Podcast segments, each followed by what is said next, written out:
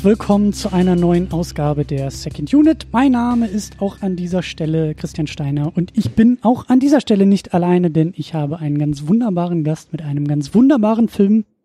Eigentlich sogar anderthalb bis zwei wunderbaren Filmen im Schlepptau. Es ist der gute Merlin. Hallo. Hallo. Ja, du hast uns heute äh, Big Trouble in Little China auf den Speiseplan bestellt. Auf den äh, wie sagt man denn, auf den diskursiven Speiseplan, also den. Bestimmt. Kann man das so sagen, ja. Das, was wir besprechen wollen. So. Ähm, und du hast auch einen eigenen Film mitgebracht. Dabei, dazu. Ja, was soll ich da noch groß zu sagen? so ist das. So ist das, ja, so, so, so macht man das einfach mal. Das ist, äh, ja, als kleines Gastgeschenk ja, finde ich auch super. Also eigentlich, ähm, ich bin ja immer froh, wenn, wenn sich Leute selber einladen und Filme mitbringen und Themen mitbringen und so. Da geht mir das Herz ja immer auf, das hast du ja auch gemacht.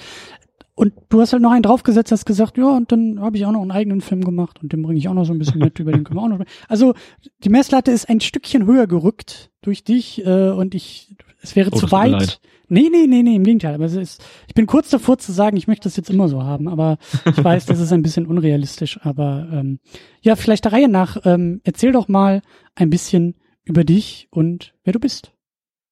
Ja, du hast mich ja schon äh, vorgestellt. Ich bin Merlin. Der aufmerksame Hörer kennt mich vielleicht schon aus anderen äh, Podcasts, wo ich äh, viel zu viel erzählt habe. Ähm, ich habe, äh, komme aus dem Ruhrgebiet, ähm, habe letztes Jahr mein Studium der Filmregie abgeschlossen und habe da einen Film gemacht als Abschlussfilm, ähm, als Bachelorfilm kann man sagen. Ähm, der Film heißt 32, ähm, einfach die Zahl in ausgeschrieben und ja, den habe ich heute mitgebracht, weil ja, warum eigentlich? Ähm, nee, weil man macht dann einen Film, steckt da zwei Jahre Arbeit rein, sag ich mal, und kriegt dann im Endeffekt von ein paar Dozenten eine Note dafür. Und vielleicht eine hoch filmwissenschaftlich analysierte Erklärung, warum da jetzt keine Eins vor dem Komma steht. Mm, und das war mir nie genug Feedback. Und deswegen gehe ich Feedback da suchen, wo Leute gerne über Filme reden. Und das ist nicht die Uni, das sind keine Filmfestivals, sondern das sind eben die Podcasts. Ähm, und deswegen bringe ich meinen Film in Podcasts. Und vielleicht um ein bisschen Werbung zu machen. Ja, gar nicht mal so doof. Und du hast das schon gemacht beim Spätfilm und beim Bahnhofskino. Also äh, gerade beim Spätfilm, also die die Folge habe ich auch schon gehört, da hast ja. du so ein bisschen äh, Making of, ähm, ich will nicht sagen abgeliefert, aber da ging es halt sehr sehr viel auch über, ja wie hast du das gemacht und wie waren so die Bedingungen und so ein paar Sachen habe ich da ja auch schon äh, in Erfahrung bringen können, dass glaube ich irgendwie deine Hauptdarstellerin irgendwie kurzfristig abgesprungen ist und ja ja so ist das. Dann muss man in so einem kleinen Martial Arts Streifen irgendwie so schnell mal neu äh, organisieren und ähm, ja, also ähm, ja, wie gesagt, Spätfilm dürft ihr gerne reinhören, Bahnhofskino dürft ihr auch gerne reinhören. Äh, werden wir auch verlinken. Ähm, könnt ihr euch aber, ich meine, wer, wer das hier hört, hat hoffentlich auch die beiden Podcasts abonniert. Wenn nicht, macht das jetzt. Und dann gibt's noch einen obendrauf äh, in Sachen Vorbereitung, in Sachen ähm, äh, Weiterhören. Nämlich drüben im Lichtspielcast haben sie auch ein, ein Special oder zwei Specials gemacht zu John Carpenter. Also Dennis und Patrick vom Bahnhofskino haben da über Carpenter gesprochen, über den werden wir auch ein bisschen sprechen. Das ist ja auch äh, ja durch Big Trouble in Little China ein großes Thema hier. Und deswegen dürft ihr da auch nochmal sehr gerne reinhören. Du hast da auch, glaube ich, in Vorbereitung nochmal dir den Podcast angehört und äh, vielleicht werden wir da auch ein paar Gedanken noch aufgreifen von vom Lichtspielcast. Also, ähm, ne, wer hier zuhört und fertig ist, der oder die hat noch jede Menge Hausaufgaben und kann weiterhören und weitermachen. Und so muss Aber bitte erst nach dieser Folge. Ja, oder kurz mal eine Pause. Also ich weiß ja nicht, wir haben ja gerade eben schon im Vorgespräch gesagt, Multitasking, also ich kann es nicht. Vielleicht gibt es da draußen Leute, die drei Podcasts gleichzeitig hören. So, auf jedem Ohr irgendwie ein und dann irgendwie noch so per Schall am Hinterkopf oder so. Das per Sonde, sag einfach per Sonde. Per Sonde, ja. Oder so Skripte, das Ganze irgendwie durch so ein Sprachprogramm jagen und dann nur noch Podcasts lesen. Vielleicht machen das auch manche. Ich weiß es nicht. Es gibt da draußen ja die verschiedensten Formen, aber ähm, ja, Nachschub ist gesichert. So. Der Herbst kommt, da will man zu Hause auf der Couch sitzen, gemütlich Tee trinken und Podcast hören und äh, macht es mal. Ähm, was man auch sehr, sehr gut tun kann, ähm, um auf der Couch im Herbst Podcast zu hören, ist bei uns bei Patreon und bei Steady einfach reinklicken und äh, einen Fünfer reinwerfen, denn dann habt ihr die Möglichkeit, die Sachen auch live zu hören. Also das, was wir jetzt hier reden, also das reden wir jetzt aber ihr hört es ja später, weil das ist eine Aufzeichnung und dann kommt halt später raus. Aber ihr könnt, wenn ich jetzt sage, auch jetzt zuhören. Dazu äh, gibt es dann halt bei Patreon und Steady die Möglichkeiten, äh, im Premium-Paket einfach dann Zugang zu den Livestreams zu bekommen und ähm, ist ja auch eine schöne Sache. Könnt ihr Podcast unterstützen, könnt ihr auch noch live zuhören, kriegt ihr auch noch die State of the Unit oben drauf. Also das Paket wird immer größer, was da so an Bonuszeug für euch äh, bei herunterfällt und ähm, macht das mal ruhig, unterstützt den Podcast und äh, das tut auch Stefan Druwe und an dieser Stelle sagen wir natürlich auch vielen, vielen Dank für die Unterstützung. Die komplette Liste der kompletten wunderbaren Patreon und Steady Menschen gibt's wie immer am Ende dieser Ausgabe. So, jetzt mache ich erstmal einen Schluck Wasser zum Nachtanken und überlasse dir das Wort mit der Frage, sag mal, wieso reden wir jetzt eigentlich über diesen Film?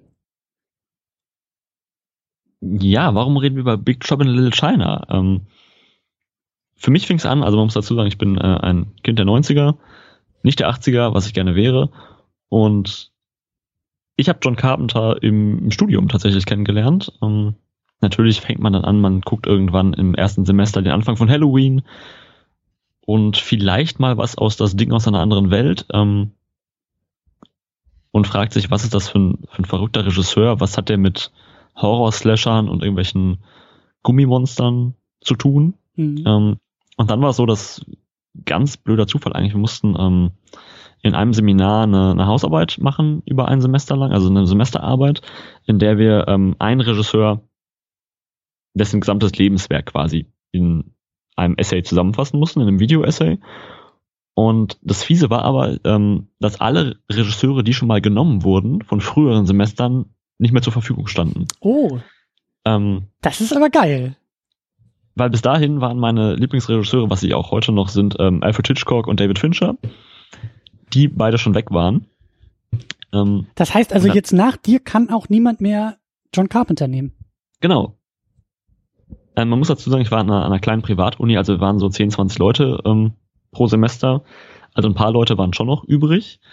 Ähm, und ich schaute auf diese Liste und da stand John Carpenter.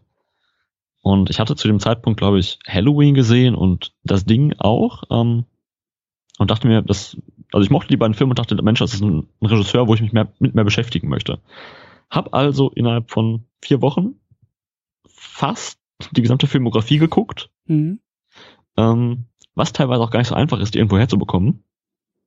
Gerade bei den äh, TV-Filmen, also ich habe ähm, manche Filme auf VHS. ähm, ja, und irgendwie bin ich dann an Big Trouble in Little China hängen geblieben, von dem ich vorher noch nie was gehört habe. Ähm, wo ich auch keinen Film kenne, der so ist. Ähm,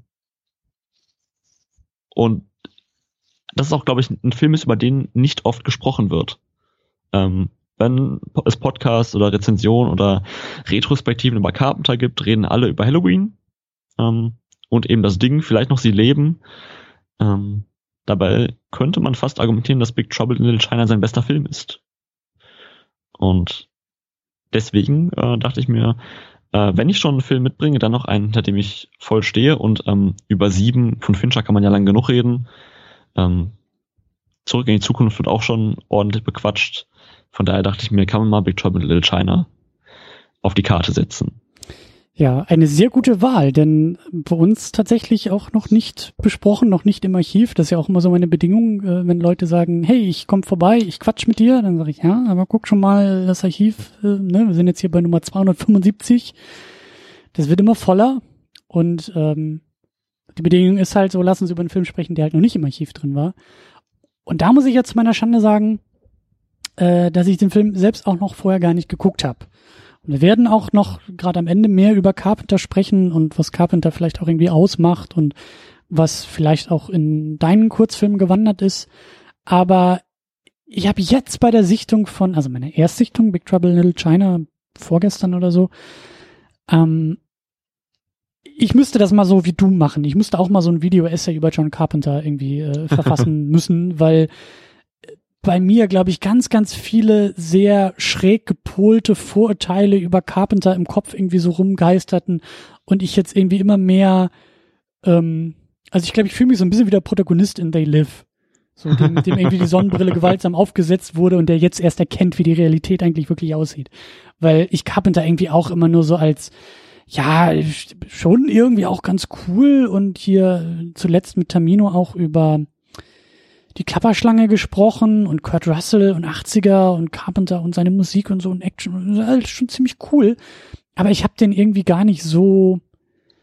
Ich habe den irgendwie, glaube ich, anders wahrgenommen, als, als, als die Filme tatsächlich sind. Ich habe ihn, glaube ich, auch, wie du gerade so ein bisschen auch angedeutet hattest, irgendwie so in dieser Horror-Ecke so ein bisschen auch schon fast abgetan, weil ich so von seinen Actionfilmen einfach nicht genug kannte und ähm, da war das ganz gut, jetzt auch nochmal den, diese Lücke zu schließen und ähm, da passieren so ein paar Sachen, also gerade was er mit seinem Protagonisten hier in dem Film macht, die ich überhaupt nicht erwartet habe von John Carpenter, aber die eben jetzt mit ein bisschen mehr Nachdenken und eben auch so Klapperschlange They Live, so, so, also die Handschrift Carpenters ergibt sich mir jetzt erst so langsam. Und das macht das alles noch ein bisschen geiler, noch ein bisschen spannender. Und deswegen freue ich mich auch, dass wir dann äh, jetzt über den Film auch sprechen können und auch über Kurt Russell vielleicht noch mal ein bisschen. Und alles so Sachen, also ich bin zwar Kind der 80er, Spät 80er, aber mit großen Lücken auch so in den 80ern. Und äh, anscheinend ist Carpenter eine sehr, sehr große Lücke bei mir. Und äh, mal gucken, was wir da so herausschürfen ähm, über den guten Mann und über seine Filme. Ähm, ja, und dann habe ich auch deinen dein Kurzfilm mir angeschaut, 32, und äh, ja. musste auch, also hab da die Verbindung gut erkannt. Sagen wir es mal so. Deine, deine vielleicht etwas neuer gewonnene Liebe zu Carpenter, so was, was Inszenierung angeht, äh, ist, ist erkennbar in, einem, in, in, in deinem Film. Und äh, deswegen finde ich das spannend. Also da werden wir am Ende natürlich auch nochmal äh, zu sprechen kommen, was du halt noch so gemacht hast. Sehr gerne. Genau. Ja, ähm, lass uns anfangen, lass uns einsteigen. Ähm, ich sage ja immer Ärmel hochkrempeln, jetzt geht die Arbeit los. Ähm, ja, über den Film selbst, ach so, genau, haben wir gar nicht aufgeschrieben. Eigentlich kannst du ja nochmal kurz den äh, Plot vielleicht zusammenfassen. Sehr gerne. Ähm, es geht um, wie gesagt, schon Kurt Russell, ähm, Jack Burton und Jack Burton ist Truckerfahrer. Ähm, er fährt den, den Pork Chop Express, also wirklich, ähm, er fährt Schweinehälften durch die USA und ähm, ist auf so einem Umschlagplatz, ich sag mal, ein LKW-Rastplatz und trifft dort ähm, einen, äh, einen asiatischen Kollegen. Hm, ich muss gar, äh, Wang heißt er, glaube ich. Und ähm, Wang fragt ihn dann, er, meine, ähm, ich habe äh, eine Frau, die kommt heute am Flughafen an, wärst du so nett, die mit mir abzuholen? Er hatte eigentlich keinen Bock drauf, ähm, macht es aber trotzdem und als sie äh, versuchen, diese Frau am Flughafen abzuholen, wird die von einer mysteriösen äh, asiatischen Gang gekidnappt. Und auf einmal findet sich Jack Burton in der, in der Unterwelt von äh, Little China wieder mit äh, schwarzer Magie, äh, Untoten, Monstern und vielem, vielem mehr. Ähm, ja, und weiß selber gar nicht, wie er da reingeraten ist und wie er da jetzt wieder rauskommen soll. Ja. Das so kurz zusammengefasst. Das trifft es ganz gut und das ist auch, ähm, ja, da kommen wir, kommen wir gleich drauf zu sprechen. Wir haben, wie schon erwähnt, John Carpenter, der die Regie gemacht hat und auch äh, Musik gemacht hat. Ähm, schieben wir auch ein bisschen nach hinten, machen wir gleich äh, zum Schluss auch noch ein bisschen intensiver, aber wir haben Kurt Russell als Jack Burton, als, als äh, ja, Protagonist, aber irgendwie auch so als Action-Klischee, so ein bisschen, oder? Also so wie er eingeführt wird, so als Truckerfahrer, der, ich weiß gar nicht mehr, was sie da gespielt haben. Sie Domino gespielt oder irgendwie Karten gezockt oder irgendwie so, so sehr maskulin, ja, ja. sehr, sehr draufgängerisch ist er irgendwie, zumindest am Anfang. Und äh, ja, im Laufe des Filmes passiert dann auch so ein bisschen was mit ihm, aber ähm, Hast du irgendwie, also mir, mir fehlt auch der Bezug zu Kurt Russell als Actionstar der 80er. Das ist irgendwie für mich auch eher so ein Blindspot. Ähm, hast du da irgendwie ähm, mehr Ahnung? Hast du dich mehr mit Kurt Russell irgendwie auseinandergesetzt? Ähm, tatsächlich auch nicht mehr, als jetzt über das Carpenter-Werk hinausgeht. Also klar, man kennt ihn so aus die Klapperschlange. Und ich finde, dass gerade so seine erste Porträtierung in Big Trouble in Little China auch sehr in die Richtung ähm, von Snake Plissken aus die Klapperschlange geht. Eben dieses mhm ja, Schwarzenegger-artige, ähm, er ist halt der coole Macho, der alle Frauen kriegt und äh, jeden, jeden Faustkampf gewinnt, äh, im Glücksspiel auch noch erfolgreich ist, so dieses ja, 80er Jahre Ding, was wahrscheinlich erst durch Stirb langsam wieder so richtig aufgebrochen wurde oder eben durch Big Trouble in Little China. Mhm. Ja, das, das, das äh, stimmt schon. Also Big Trouble in Little China bricht es so ein bisschen eher unter der Oberfläche auf. Also das ist so ein, das, ich will nicht sagen Muggelpackung, aber so ein bisschen, ähm, das ist ein bisschen subversiver, was hier passiert. Weil nach außen hin, auf den ersten Blick, wenn du dir irgendwie nur Bilder anguckst, wenn du die ersten paar Minuten des Films dir anguckst, dann ist das ja voll das Klischee. Also dann, dann, dann Ja, total. treffen, dann trifft die Checkliste im Grunde genommen ja zu. Die kannst du abhaken und sagen, ja klar, irgendwie dicke Muskeln, vielleicht ein bisschen wenig in der Birne, gutes Herz, Draufgänger, immer flotten Spruch, guckt den Ladies hinterher. So dieses ganze Macho-Bild ist da ja äh, durchaus vorhanden. So. Ja. Dann haben wir Kim Cattrall als Gracie Law, die ja, was ist sie denn? Die, die, die wird von, von Kurt Russell, von Jack schon am, am Flughafen, als sie ja eigentlich die Freundin von äh, Wang, gespielt von Dennis Dunn, äh, abholen sollen, verguckt sich äh, Jack ja schon mal so ein bisschen in die Gracie, die dann ja auch in diese ganze Entführungsgeschichte da irgendwie mit reingezogen wird. Ja. Wie hat sie dir gefallen? Äh, Kim Cattrall, oder was? Mhm. Ja. Ähm, ich kannte sie echt nur aus Sex in the City. Ähm, aber ähm, der Film hat, ich finde, erstaunlich viele äh, wichtige Protagonisten oder eben Nebencharaktere, Mhm. Mhm, Ähm, ja, ja, ja, auf jeden Fall. von denen aber auch viele mir unfassbar sympathisch sind, sie aber sonst kaum Filme gemacht haben. Also gerade Dennis Dunn, der halt, äh, ja eigentlich fast der Held des Films ist, Ja, ähm, den habe ich, glaube ich, seitdem nie wieder irgendwo gesehen. Ja. Ähm, ja, bei, bei Kim Cattrall ist es halt auch so, ich, das Gesicht kam mir bekannt vor und dann eine kurze IMDb-Suche hat gesagt, ach ja, äh, ja, Sex in the City natürlich. Ja. Ähm, aber wie du sagst, ja, Dennis Dunn, sie sind ganz besonders wichtig so um Jack herum und auch um ihn vielleicht so ein bisschen zu charakterisieren. Also Jack als Protagonist ist, also da kann man schon drüber streiten, ob er der Protagonist ist oder wie viel, also was seine Rolle ist, weil ähm, Wang ist eigentlich eher derjenige, der der das Ruder irgendwie in der Hand hat, der, der, der kompetenter ist. So, das ist, und da bricht halt Carpenter ganz wunderbar und eben Kurt Russell auch mit seinem Spiel ganz wunderbar so dieses Action-Klischee ja irgendwie auf.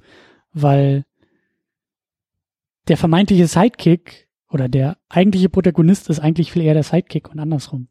So, grad, ja, Jack und Wang, äh, sind da ein bisschen, bisschen anders unterwegs, oder? Äh, ja, total. Ich glaube aber auch, dass man äh, Kurt Russell als braucht, ähm, als ich sag mal westlicher Zuschauer, um dieses ganze, diese ganze Unterwelt überhaupt zu verstehen. Ähm, Mhm. und ich sag mal, normalerweise, ähm, wenn es jetzt Luke Skywalker oder so ist, dem wird das ein bisschen erklärt, ähm, wie das mit der Macht funktioniert, und dann hat das verstanden. Jack Burton versteht halt gar nichts. So, und ihm muss, ähm, ihm muss wirklich alles fünfmal erklärt werden. Ähm, und ich frage mich, das ist ja die, die alte Indiana Jones Frage. Ähm, ob, ich habe es nicht, äh, ich habe es nicht nachgeguckt, aber ich würde mich fragen, ob der Film auch ohne Jack Burton zum gleichen Ergebnis kommt. Hm, Also ob Frage. er an irgendeiner, an irgendeinem Punkt etwas Wichtiges für die Handlung tut. Äh, Indiana Jones ist auch ein gutes Stichwort. Ähm, ich weiß nicht, ob du darauf, darauf auch anspielst, aber ich habe gelesen, dass Kurt Russell ähm, äh, so auch seine Rolle beschrieben hat. Also er sagt, dass, dass äh, Jack Burton denkt, er sei Indiana Jones. Also er sei so abenteuerlich, draufgängerisch und irgendwie so, weißt du, aber in Wirklichkeit ist Ja. er halt, wie du sagst, vielleicht auch gar nicht relevant für das, was da passiert, sondern eher ähm, Beobachter und äh, so beiläufig und Beiwerk und ähm, ja. Also klar, Vehikel auch für uns als Zuschauer, ne, so dem auch alles erklärt werden muss, aber schon spannend. Also dieses und damit damit bricht er ja auch so ein bisschen mit diesem mit diesem Action-Star-Klischee, das halt irgendwie immer das Ruder in der Hand hat und irgendwie immer so ähm, Plot vorantreibt und eben so das Zentrum von allem irgendwie ist. Und da ist Jack Burton halt anders. Also ganz eigenwilliger Protagonist irgendwie. Ja, und auch, also ich finde dieses Konzept ähm, eben vom Protagonisten, der denkt, er wäre, ähm, ja, er wäre, aber der Protagonist, der denkt, er wäre der Protagonist, aber eigentlich ist er der Sidekick, ähm, habe ich auch so eigentlich nie wieder gesehen in, in Hm. einem anderen Film. Ja, ist eine gute Frage, wo das, ob das überhaupt nochmal wieder so auftaucht. Ähm, wahrscheinlich, also zumindest nicht im Mainstream-Kino, aber wahrscheinlich, weil es dafür auch einfach dann ähm, ja zu, zu anders ist, als dass es im Mainstream-Kino funktionieren würde.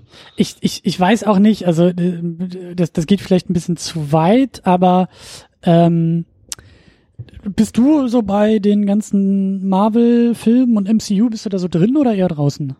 Ähm, Rudiment, also die erste Phase habe ich mitgemacht, ähm, danach nicht mehr. Okay, weil äh, Guardians of the Galaxy 2 hat ja, ja. Kurt Russell als, ich meine, das ist eigentlich kein großer Spoiler, als Vater von Star-Lord besetzt. Ja.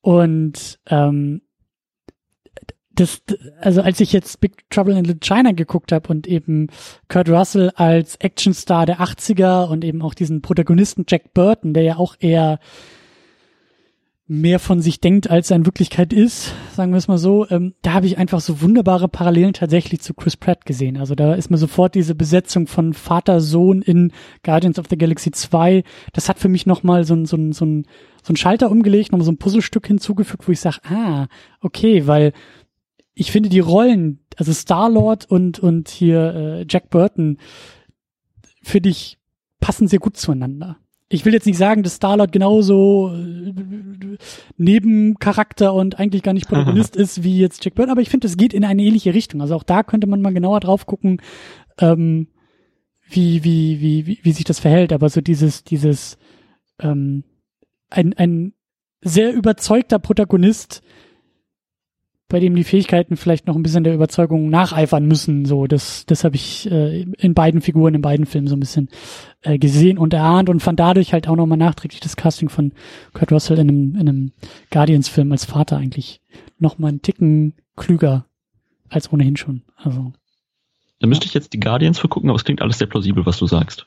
Ja, und das ist irgendwie auch, ähm, vielleicht erklärt das auch so ein bisschen den, den, den, ich will nicht sagen, den, den Appeal oder, oder zumindest das, was Chris Pratt vielleicht auch vorhat mit seinem Spiel und mit seinen Rollen, die alle in eine ähnliche Richtung meistens gehen. Immer so dieses The Lovable Doofus, der halt auch, ne, große Klappe, wenig dahinter, aber Herz am rechten Fleck und irgendwie so die Nummer. So das, das, äh, ja, das ist halt auch ein anderer Action-Protagonist, anderer Action-Star, äh, der vielleicht halt ein bisschen hier so auch seine, seine ähm, Inspiration her hat.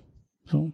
Weil das ist für mich Jack Burton halt auch. Der ist halt auch, ähm, äh, ja, an der Kompetenz mangelt es manchmal halt schon. äh, wenn er da irgendwie im großen Finale irgendwie in die Luft schießt, sich irgendwelche Felsen auf den Kopf schmeißt und dann halt erstmal ausgenockt da liegt. So. Das, das muss man äh, auch erstmal schaffen. Das muss man schaffen, das muss man auch mögen. Also ich weiß auch nicht, ob da irgendwie Leute den Film vielleicht auch scheiße finden, weil sie sagen, was ist das denn für ein Quatsch? Äh, ne, wo sind da jetzt die dicken äh, Action-Momente, wenn der Typ sich dann irgendwie selber ausnockt und äh, manchmal auch eher durch die Gegend stolpert und dann irgendwie äh, im großen Fluchtversuch am Ende mit rotem Lippenstift über den Lippen durch die Gegend läuft und, und also so. Ich war sehr überrascht, was da mit dem Protagonisten gemacht wird, sagen wir es mal so. Aber wenn du gerade sagst, ähm, bist du nicht sicher, wie der Film auf Leute wirkt, ähm, was war denn dein Eindruck so äh, bei der Erstsichtung? Also, ähm, das meinte ich so ein bisschen mit, mit ähm, Carpenter, der mich überrascht. Also ich habe halt noch diese Sichtung ähm, zu They Live sehr äh, eindrucksvoll irgendwie im Kopf. Also auch damals Podcast mit Tamino und ich glaube, ich glaube Hannes war auch noch dabei. Es muss ja glaube ich auch noch eine Kielphase gewesen sein. Also es ist Jahre zurück. Aber Tamino hat den halt so total ähm, gefeiert den Film und dann haben wir ihn auch geguckt und They Live ist ja auch total subversives Actionkino, so was das angeht. Also diese ganzen, also weil, weil, weil auch Bedeutungsebene hinter Bedeutungsebene sich schält und, und der Film irgendwie auch über Gesellschaft Aussagen macht und das halt in so ein relativ ähm, straightes Action-Korsett der 80er packt. Und ich weiß halt noch, wie Tamino immer so ein bisschen erst darauf hingewiesen werden musste, dass halt da schon auch ein bisschen was passiert so im Hintergrund und Aussagen, guck mal über Gesellschaft und auch guck mal, wie hier vielleicht irgendwie auch der Action-Protagonist hier, der, der halt äh, mit einem Wrestle-Star irgendwie äh, besetzt wurde und vielleicht macht Carpenter damit ja auch eine Aussage über Action und Action-Helden äh, und Macho-Typen und so. Das sind ja alles Sachen, das weiß ich halt noch aus der Diskussion, so, dass das halt ähm, also dass ich mit Termino da viel drüber diskutiert habe. Und das sehe ich hier halt genauso, dass halt ähm, ich, also am Anfang war ich halt auch eher so, ja, wir spulen jetzt hier so ein bisschen Action-Kino runter. Aber je mehr ich dann halt gemerkt habe, was sie, was sie mit ihm machen, desto geiler fand ich das halt, weil ich das halt überhaupt nicht erwartet habe. Überhaupt nicht. Ich dachte wirklich, das ist so ein, so ein, ja, wie du gesagt hast, so Marke äh, Die Hard, Marke Schwarzenegger, so das, das muskelbepackte Action-Kino der 80er einfach so. Dicke Wumme in die Hand, äh, kecken Spruch auf den Lippen, und am Ende kriegt er die Dame so, weil er irgendwie die Welt rettet. Und der Film beginnt so ein bisschen in dieser Richtung, aber es wird halt immer absurder, auch diese ganzen Fantasy-Einlagen um irgendwelche chinesischen Rituale und wer da von den Toten wieder aufersteht und auch die Sets, die halt auch unfassbar äh, ja crazy einfach aussehen und dazwischen rennt Kurt Russell als Jack Burton, der irgendwie auch die ganze Zeit nur mit dem Kopf schüttelt und sagt, was passiert hier eigentlich gerade? Und die man irgendwie alles erklären muss und wie gesagt, der sich dann halt auch manchmal zum Glück irgendwie stolpert und ähm, das, das hat mich alles überrascht, aber ich fand das halt alles geil. Also das ähm, hat mich halt eher in den Film reingeholt als irgendwie verschreckt. Und deswegen frage ich mich halt, ob vielleicht auch Leute sagen, nee, das ist zu albern, das ist, das funktioniert so eben nicht. Weil für mich hat es ziemlich gut funktioniert. Ich weiß nicht, wie es wie es bei dir ist, aber vielleicht war es also ich kann mir vorstellen, dass es ähnlich war.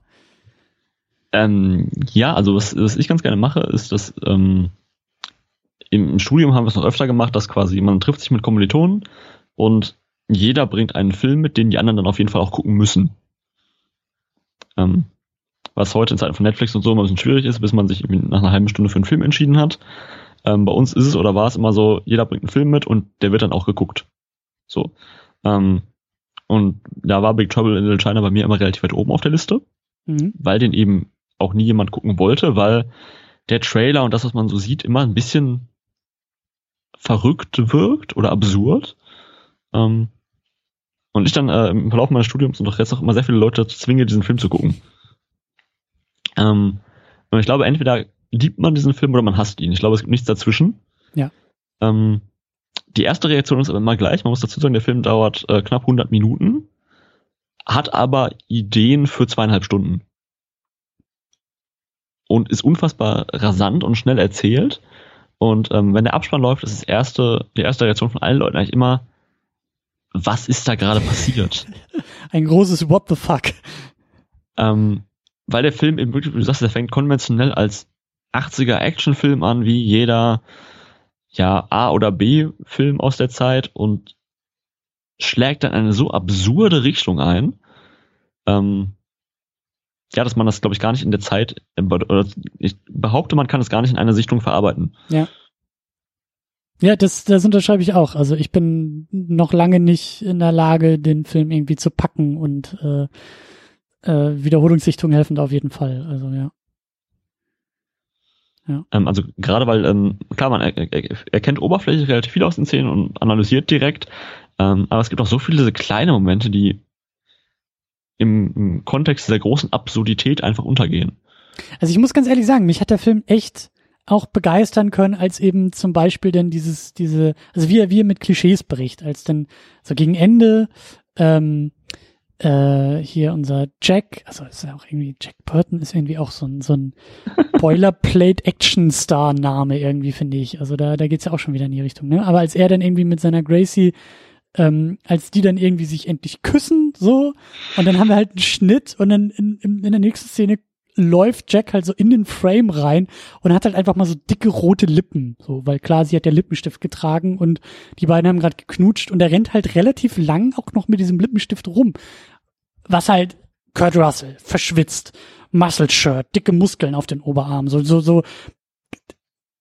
Ich sehe das halt als ganz, ganz deutliche, als ganz deutlichen Bruch und als ein John Carpenter, der da hinter den, hinter der Kamera gesessen haben muss und sich köstlich amüsiert hat. Und das finde ich halt sehr, sehr geil. Das halt schon in den 80ern, und das meinte ich auch mit, ich muss, glaube ich, nochmal neu mit Carpenter mich auseinandersetzen, weil, wie gesagt, ich habe das bei The Live halt auch schon äh, gesehen, aber ähm, anscheinend war das kein Einzelfall, dass er halt mit seinen Actionfiguren, mit seinen Actionfilmen halt eben nicht nur das Klischee abliefert.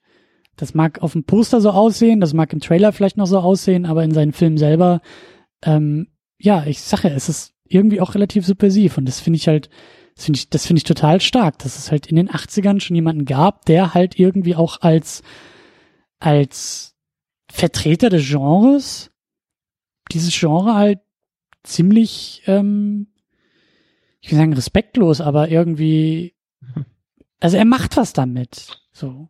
Er macht was damit, er kommentiert das schon in, in, im Machen, im Entstehen. Und das, das finde ich schon, ja, sag ich, das ist, das war alles sehr überraschend für mich. Das muss ich auch nochmal mehr einordnen und auch, vielleicht muss ich die Klapperschlange auch nochmal neu gucken und, und viel mehr auf diesen Carpenter irgendwie achten. Vielleicht hatte er da Anfang der 80er noch nicht so diesen Trichter, aber ähm, schon cool auf jeden Fall. Schon ziemlich cool. Was ist das, ist das auch für dich so äh, Highlight? Ist das auch so eine Sache, die du an dem Film magst, liebst oder oder was was was was was spricht dich dabei so an? Ich glaube, ähm, es ist tatsächlich die Einzigartigkeit dieses Films, die mich anspricht. Ähm, ich finde, ich finde in vielen Carpenter-Filmen irgendwas, was ich total toll finde. Ähm, Ghost of Mars ist vielleicht mal ausgenommen. Mhm. Aber der Film trifft einfach, glaube ich, sehr meinen Humor mhm. ähm, trifft sehr mein Verständnis der 80er. Ähm, wie, wie, was, was, was ist denn dein Verständnis der 80er? Ähm, beziehungsweise, also, wenn, also als ich mich den 80ern filmisch angenähert habe, ähm, war ich eben bei Phantomkommando, Zurück in die Zukunft und ja. stirb langsam. So in dem Kosmos bewegt man sich irgendwann. Ähm, und dann trifft man auf einmal auf diesen Film, der eigentlich schon fast eben wie einen, ich will nicht so weit gehen sagen wie ein Deadpool oder Guardians of the Galaxy, aber schon irgendwie hm. anfängt ein Genre zu dekonstruieren, ähm, aber trotzdem in seinem Genre, also in seinem Genre bleibt. Also ja. er bricht nicht die vierte Wand, er ist irgendwie ein Actionfilm, ähm, aber dann doch irgendwie teilweise äh, wie die nackte Kanone und das, also ich kann mir diesen Film immer noch nicht so richtig erschließen und das macht ihn, glaube ich, für mich sehr, sehr faszinierend.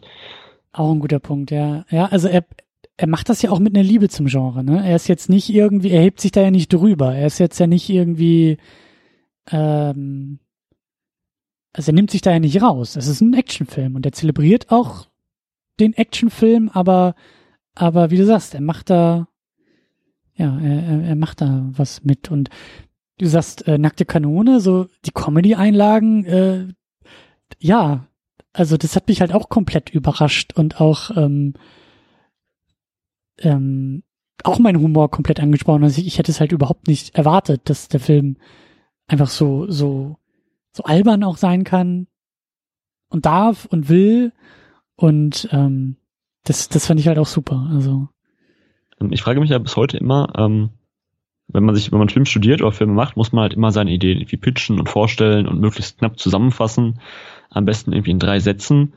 Ähm, und ich frage mich bis heute, wie John Carpenter so viel Geld für diesen Film bekommen hat. Ähm, weil ich mich immer frage, wie, also ich, ich kann diesen Film nicht zusammenfassen. Ähm, mhm. Von daher frage ich mich, wie man diesen, diesen, diese Idee einem 60-jährigen Studioboss irgendwie erklärt. Das ist eine gute Frage. Also ich habe gelesen, dass er nach der ganzen Nummer, also dass das Studio da relativ viel auch reingefuscht und gefunkt hat und dass es eine relativ äh, turbulente Produktion war, weil ähm, die das ziemlich straight durchziehen mussten, weil da irgendwie noch ein anderer ein anderer Film, glaube ich, ein halbes Jahr später mit einem ähnlichen Asien-Bezug irgendwie, ich weiß gar nicht mehr, welcher das sein sollte, könnte man irgendwie auch nochmal nachlesen. Ja, das müsste äh, die Jagd nach dem goldenen Kind sein. Ja, ist das so ein mit wem ist der? Äh, Eddie Murphy, glaube ich. Ja, ich weiß gar nicht, ob ich den, ob ich den auch gesehen habe, aber die hatten wohl Stimmt. irgendwie diese, diese, diese Vorgabe, oder Carpenter hat gesagt, hier, wir können nicht irgendwie äh, so dicht beieinander irgendwie den, den gleichen Film oder ähnliche Filme ins Kino bringen. Und dann haben sie das halt relativ schnell irgendwie durchgepowert. Und ähm, das hat ihn, glaube ich, auch ein bisschen ausgelaugt. Also danach, nach dem Film hat er ja aufgehört, mit großen Hollywood-Studios erstmal zu arbeiten und hat dann eher so seine, seine Sachen so ein bisschen independent äh, weitergemacht. Und ich weiß auch nicht, ich meine auch, dass es da irgendwie schon so ein Drehbuch, also er hat ja nicht, er hat das Drehbuch ja nicht selber geschrieben, dass da irgendwie auch schon Versuche mit diesem Drehbuch irgendwie rumlagen und dass er dann zu dem Projekt so dazugekommen ist und dann äh, da wahrscheinlich auch selber noch eigene Schwerpunkte und Nuancen gesetzt hat, so, aber ähm, ich kann mir gut vorstellen, dass das Studio gesagt hat, puh, endlich, endlich äh, kümmert sich mal jemand um dieses Drehbuch. Und dann Und dann kommen die fertigen Filmrollen irgendwie angeliefert und dann, ähm, ja, hm, ups, wie, wie bringen wir das denn jetzt noch unter die Leute? Und ich glaube, das Studio hat dann auch eher kapituliert, hat gesagt, keine Ahnung, wie wir das Ding jetzt noch vermarkten sollen. Und das Ding äh, ist ja auch relativ gefloppt. So, der war ja jetzt kein, kein allzu großer Erfolg. Zumindest was ich so gelesen habe, also als er rauskam. So, später dann Heimkino, dann hat er sich so ein bisschen seine Fanbase erarbeitet, aber zum Kinostart war das wohl alles ein bisschen verhalten. Ähm, ist richtig, ähm, weil der Film oder weil Carpenter-Filme generell das Problem haben, glaube ich, immer zur falschen Zeit anzulaufen oder die falsche Konkurrenz zu haben. Ähm, ich meine, weißt du, welcher Film in der Woche nach das Ding anlief? Äh, nee. E.T. Ja, nun. ähm, und ich habe das Gefühl, dass ähm, Carpenter Zeit seines aktiven Schaffens äh, nicht wirklich, also klar, er wurde respektiert, er hat immer Aufträge bekommen, aber er war jetzt nie der Spielberg, so. Hm, er, er, war nie auch der, der Publikumsmagnet, ne? Also er hat genau. jetzt nie so die, die krassen Einspielergebnisse eingefahren. Ähm, und heute ist das Komische, wenn, äh, ja, wir uns in dieser großen 80er-Retrospektive irgendwie befinden, dass alles auf die 80er referenzieren muss und alle mhm. über die 80er reden, ähm, dann reden auf einmal auch alle über John Carpenter.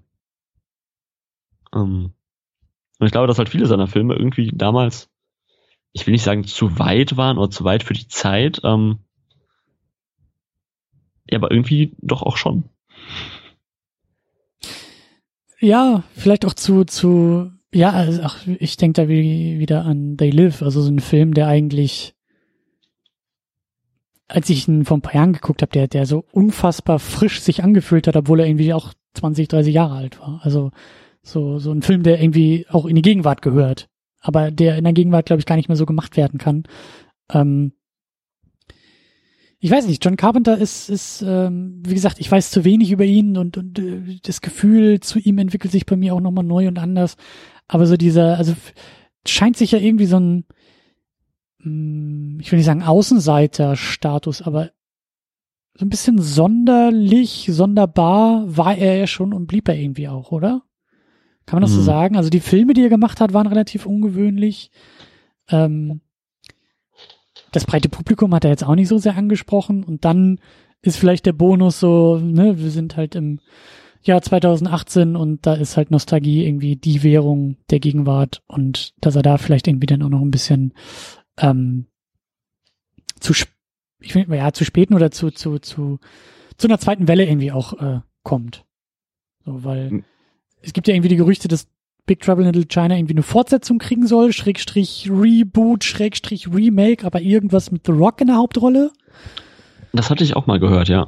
Das ist auch, glaube ich, noch nicht irgendwie auf Eis, aber lange hat man auch nichts davon gehört, aber auch so ein, so ein Ding, wo ich mir denke, ähm, also im, The Rock hat auf jeden Fall, also äh, Dwayne Johnson, äh, ne, wie er ja gern genannt werden will, ähm, hat auf jeden Fall so diese, diese äh, komödiantischen Fähigkeiten, auf jeden Fall.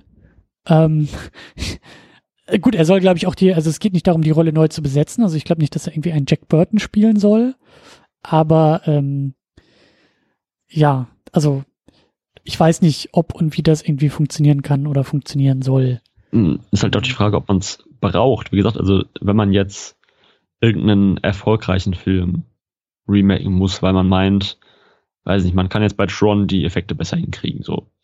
Ähm, dann verstehe ich das noch irgendwie. Aber ich denke mir halt, Big Trouble in Little China ist ein Film wie meinetwegen Die Goonies oder so. Das ist ein Film, der sehr an seiner Zeit verortet ist und auch, glaube ich, sehr, also den man wirklich, wie du gerade sagst, den kann man nur in dieser Zeit irgendwie so hinkriegen. Mhm. Ähm, und mein Gedanke wäre dann, sorgt doch erstmal dafür, dass die Leute Big Trouble in Little China kennen, das Original, ähm, bevor man jetzt versucht, den irgendwie zu remaken, weil man kriegt es also ich glaube nicht, dass man den Spirit dieses Films irgendwie kopiert kriegt.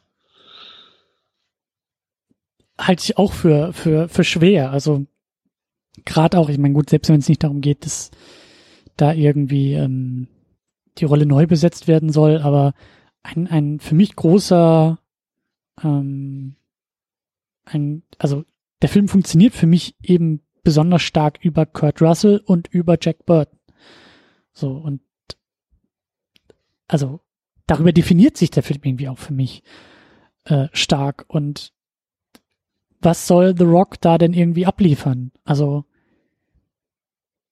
er wird nicht Jack Burton spielen, aber eigentlich muss es ja trotzdem darum gehen, irgendwie so eine relativ, ähm, ich will nicht sagen Everyday Man, aber so diese, diese, Jack Burton ist halt so, so, so, so, ähm, so ein bisschen Klischee-Amerikaner oder, oder, weißt du, also das ist so, Ja, total. der ist eigentlich ähnlich wie John McClane, total unspektakulär. So. Ja, und trägt trotzdem ein Unterhemd. Ja, aber, aber beiden passieren halt diese außergewöhnlichen Situationen, in denen sie sich dann halt höchst unterschiedlich irgendwie bewahrheiten, ne? Also, John McClane ist derjenige, der über sich hinaus wächst und dann halt so den Tag rettet und Jack Burton ist halt derjenige, der dabei irgendwie durch die Gegend stolpert und Lippenstift trägt und sich verkleidet und äh, ähm, irgendwelche Steine sich auf den Kopf schießt so. Und das ist halt ähm, dieser dieser Jack Burton, dieser dieser Typ. Ähm, das weiß ich nicht, ob ich das Dwayne Johnson abnehmen würde. Also ein, ein, ein, weißt du, das ist so, diese Rolle kann auch, also Jack Burton konnte auch nicht von Schwarzenegger gespielt werden. Weil Schwarzenegger sagt Tamino auch immer so schön, Schwarzenegger ist halt einfach, der sieht halt einfach schon so aus, wie er aussieht. Also der ist der Terminator, der, der tritt auf als Maschine, als, als, weißt du, und den kannst du halt Ja. nicht irgendwie als Lastwagenfahrer, der einfach so sein normales Leben so, nee, der ist wie bei Phantomkommando als Holzfäller mit seiner Tochter in den Bergen und äh, futtert Eis und füttert irgendwelche Rehe. So, das, das, das geht halt. Also dieses Normale kann der halt nicht verkörpern, so.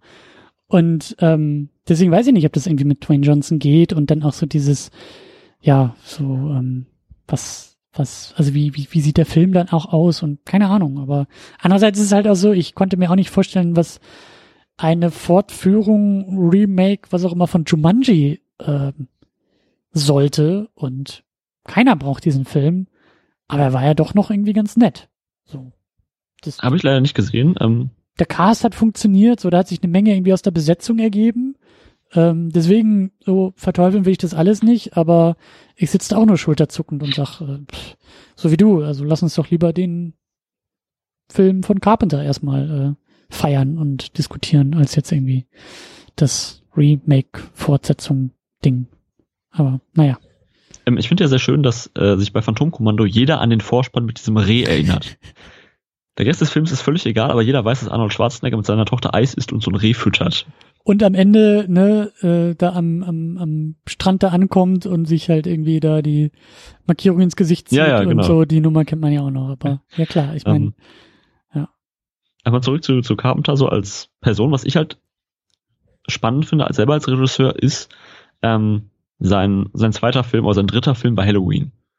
Ähm, und was machst du, wenn dein erster Film, sag ich mal, wo du kreative Freiheiten hattest, der erfolgreichste Independent-Film aller Zeiten ist? Ähm, ähnlich wie bei Spielberg mit Jaws oder ähm, ja, anderen Regisseuren so der 80er, die irgendwie einen Film gemacht haben, der auf einmal erfolgreich war. Ähm, also wie, also im kleineren Namen Texas Chainsaw Massacre oder so, die Sachen halt, oder Fincher mit sieben. Ähm, da ist die Messlatte erstmal relativ hoch. So. hm, hm. Ähm, und bei John Carpenter sieht man es auch, sein Film nach Halloween ist The Fog. Auch Horror, auch Grusel, auch in die Richtung. Ähm, dabei ist Carpenter eigentlich jemand, der Science Fiction und Western toll findet. Ähm, und da muss er Horror machen. So. Klar, das macht er gut. Äh, er ist nicht, heißt nicht ohne Grund irgendwie Meister des Horrors. Ähm, das kann er schon richtig gut, aber seine eigentliche Leidenschaft lag, glaube ich, eher wirklich bei diesen Sandal, nicht Sandalenfilmen, aber bei diesen Western, Abenteuern, John Wayne, so dem amerikanischen Urkino irgendwie. Ähm, und deswegen ist es, ist es ja auch spannend, wie du sagtest, dein Bild von Carpenter hat sich geändert, weil er eben popkulturell ist es der Meister des Horrors. Halloween, das Ding, Ja. Ja. man kennt die Viecher aus, sie leben, das ist so das Bild. Ähm, und dann steigt man aber in die Filmografie ein und merkt, der kann ja auch lustig. Oder vielleicht will er sogar lustig. Ähm, ja, und also äh, ich habe mich viel mit Carpenter beschäftigt, habe viel gelesen, viel gesehen und weiß immer noch nicht, ob ich ihn verstehe.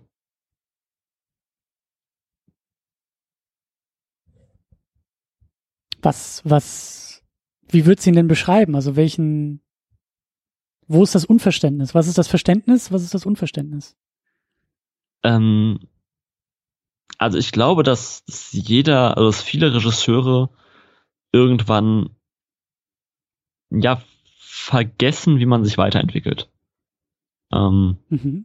Das hat man bei Hitchcock gesehen, der eigentlich in den 50ern stehen geblieben ist und ein bisschen die 70er Weiterfilme gemacht hat. Ähm, Meinst du auch so ein bisschen bequem werden? So ihr, ihr, ihr Muster finden, ihre Geschmacksrichtung und dann irgendwie so mit der hm. Gangart weitergehen? Oder? Ja, also ich glaube auch einfach in, in ein Alter kommen, wo man, weiß ich nicht, fünf oder zehn, 15, 20 Filme gemacht hat und jetzt einfach glaubt zu denken, zu wissen, wie der Hase läuft. Mhm. So, ähm, kann man auch bei einem Scorsese oder so sehen, wenn man möchte. Mhm. Und das finde ich halt bei Carpenter auch das Spannende, dass er eigentlich ähm, ja in den 80ern stehen geblieben ist. Inszenatorisch. So, wenn man sich neueren Filme von ihm anguckt, die haben alle noch was, ähm, noch was Altes. Ähm, das Spannende ist aber, dass ich bei Carpenter nicht weiß, ob er es nicht innovativer kann oder nicht will. Oder nicht darf. Könnte das, das auch halt, sein? Ähm, ich glaube, wenn er jetzt sagen würde, er würde noch einen Film machen, würde sich irgendwer finden, der das bezahlt. Ähm, man merkt aber jetzt gerade, wo der äh, neue Halloween-Teil auch irgendwie in Startlöchern steht, dass natürlich, wenn Halloween vorne drauf steht, ähm, ja, die Liebe für Carpenter wieder größer ist. Das ist ja genau wie wenn Spielberg sagt, er macht jetzt noch einen Zweiten Weltkriegsfilm. Oder Scorsese noch einen Gangsterfilm mit Robert De Niro. Den, den, den neuen Halloween macht aber Carpenter nicht selber, oder? Äh, nee, aber er hat den äh, Soundtrack geschrieben. Ah, okay. Und ist, glaube ich, äh, sehr, also hat sich, glaube ich, sehr oft mit dem Regisseur getroffen und auseinandergesetzt, so dass. Das meine ich auch, dass es irgendwie ja. immer so hieß, so ja, Carpenter hat seinen, seinen, seinen Segen gegeben für den ja, Film genau. und so sein, sein approved by the original Inventor Stempel so drauf geknallt, aber ja. Ist halt, glaube ich, auch mehr ein Marketing-Ding, aber ähm, hat er, glaube ich, wirklich getan. Ähm, ja, und ich glaube halt, ähm, viele Regisseure ja, sind irgendwann in einem Genre behaftet. So. Ähm, das ist genau wie ich nicht verstehe, wie Fincher jetzt, was war das, World War Z 2 macht. Ähm, ja, stimmt, angeblich. Ich weiß gar nicht, ob er, ob er das wirklich macht oder aber ja. Ähm, so Sachen halt. Und ich finde, bei Carpenter denkt man offensichtlich, okay, der Horrortyp. Aber der hat halt alles mal ausprobiert. Mhm. Ja, und das meine ich. Das, keinen Bock mehr hatte, so. Das, das meine ich halt auch so mit, mit, ähm, da müsste ich mich auch noch mal mehr auseinandersetzen oder müsste mir halt den Lichtspielcast äh, anhören in den beiden Folgen, wo sie halt auch über Carpenters Komplettwerk sprechen, weil ich frage mich halt schon, ähm, wie, wie, wie, wie, wie das alles einzuordnen ist, weil wie du sagst, so dieses Popkultur, diesen popkulturellen Stempel, so der Horrortyp, so, das trage ich auch mit mir rum. Ich habe Halloween auch ewig nicht mehr gesehen. Das ist bestimmt 15 Jahre her oder so, dass ich den überhaupt mal gesehen habe. Und ähm, das Ding hatten wir auch mal hier im Podcast und also paar Sachen haben wir auch von Carpenter im Podcast besprochen, aber das war immer so so für sich genommen. Da, da bin ich nicht in der Lage, das in ein Schaffenswerk irgendwie einzuordnen. Aber ich frage mich halt schon so, wenn ich wenn ich so auch auf die Filmografie gucke, denke ich mir so, ja, die 80er scheinen scheint so die wichtigste Phase irgendwie für ihn gewesen zu sein. Also die die die, die, die größte Schaffensphase oder die wichtigste Schaffensphase, weil da einfach so die, die größten Sachen entstanden sind, die ich auch irgendwie mit ihm assoziiere. Ähm, gut, Halloween ist 78, aber ist ja auch knapp 80er, aber Escape from New York, das Ding, jetzt Big Trouble in Little China, They Live, das sind die Sachen, die ich kenne und wo ich sage, ja, Carpenter und für die ist er, glaube ich, auch bekannt her.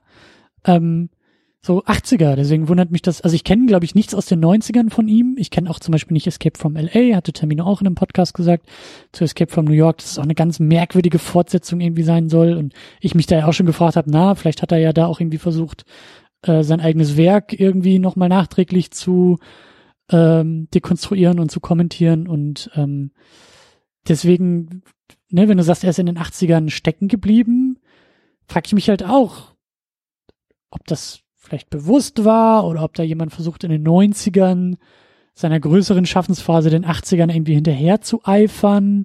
Ist das gekränkter Stolz? Ist das vielleicht Vorgabe, weil er weiß, oh, ähm, das Zeug in den 80ern hat die Leute eher interessiert als das Zeug, was ich jetzt hier in den 90ern versuche. Also sowas kann ja viele Gründe haben, ähm, wie sich denn auch so eine Karriere entwickelt. Aber ja, da, da, da kann ich auch nur Fragen stellen. Da, da, da weiß ich leider zu wenig drüber. Aber ähm, ja. Ich weiß nicht, ob du da irgendwie mehr ein Gefühl zu hast, auch zu dem weiteren Verlauf, also ob du auch irgendwie so Phasen abstecken kannst bei, bei Carpenter oder ob mhm. du so gar nicht drüber nachdenkst. Ich glaube, man kann es wirklich in, in Jahrzehnte unterteilen. Also 70er, 80er, 90er und 2000er, sag ich mal, oder das 21. Jahrhundert generell. Ähm, ohne mich jetzt irgendwie als autorisierten Biografen oder so darzustellen. Ähm, also Carpenter hat Film studiert ähm, und hat dann aus dem Studium heraus, ich sag mal so, Anschlag bei Nacht und eigentlich auch noch Halloween so gemacht. Ähm, und ich glaube, dass nie, also das kann mir keiner erzählen, ich glaube, niemand hat mit dem Erfolg von Halloween gerechnet. War das, ähm, weil du sagst, aus dem hm? Studium heraus, war das, war das noch ein Studentenfilm oder, oder äh, ist der Nee, tatsächlich, also sein Studentenabschlussfilm ist äh, Dark Star, so, so ein, ich sag mal, Hippies im Weltall Film, ähm, auch total absurd und Science Fiction in lustig. Also eigentlich eine Parodie auf 2001 und so. Hm. Und dann hat er eben ein bisschen fürs Fernsehen gearbeitet und hat dann irgendwann Halloween gemacht. Ähm, aber wie gesagt, ich glaube nicht, dass irgendwer davon ausgegangen ist, dass Halloween Erfolg oder den Erfolg hat, ähm, den es jetzt retrospektiv hat. Ähm, genau, dann hat er Carpenter Halloween gemacht ähm, und war damit bekannt geworden und dann hieß es, okay, Horror kannst du, hm. mach mal eben The Fog oder auch Sachen wie die Klapperschlange, das Ding aus einer anderen Welt und so weiter. Es ging dann ja so weit, dass er quasi, ähm, dass er Christine, die Stephen King-Verfilmung, ähm, gedreht hat, als das Buch noch gar nicht fertig war. Ähm, dass er so im Voraus eben für dieses Horror Stephen King Ding gebucht wurde, zu sagen, ey, das Buch ist noch nicht raus, aber mach schon mal den Film. Ähm, und ich glaube, dass er aber, nach, aber auch so studiomäßig, so dass das Studio sagt so, hey, wir haben Stephen King, das ist äh, geht immer. Wir haben diesen Carpenter, der macht ja auch äh, Horrorfilme mit irgendwie Geld, die uns dann zurückkommen. Jetzt packen wir die beiden mal zusammen und also wie wie wie kam diese Zusammenarbeit? Ähm, ich glaube, dass das Studio äh, sich das ausgesucht hat. Mhm. Ähm, kann ich jetzt aber auch nicht äh, ohne größere Recherche noch irgendwie belegen. Ähm, genau, und dann war Christina quasi durch Anfang der 80er, 83. Ähm, und dann hatte Carpenter, glaube ich, so einen Ruf, dass er experimentieren konnte. Ähm, dann hat er mit Starman eine, eine, ja, einen romantischen Roadtrip mit Sci-Fi-Elementen gemacht. Und dann eben Big Trouble in Little China. Einfach weil er, glaube ich, da die Möglichkeiten hatte und die Studios gesagt haben, jo, hast du deine paar Millionen, ähm, tob dich aus. Mhm. Und ich glaube, dass die dann beide sehr hart gefloppt sind. Mhm. Ähm, und als ich dachte, ich habe mit einer kleinen Crew und wenig Budget sowas wie Halloween gemacht. Und jetzt bin ich in diesem Studiosystem und mache Filme, die nicht mal ihr Budget wieder reinholen. Ähm, und dass er sich dann wieder wirklich mehr dem Horror und eben auch sie Leben und die Fürsten der Dunkelheit und so zugewidmet hat.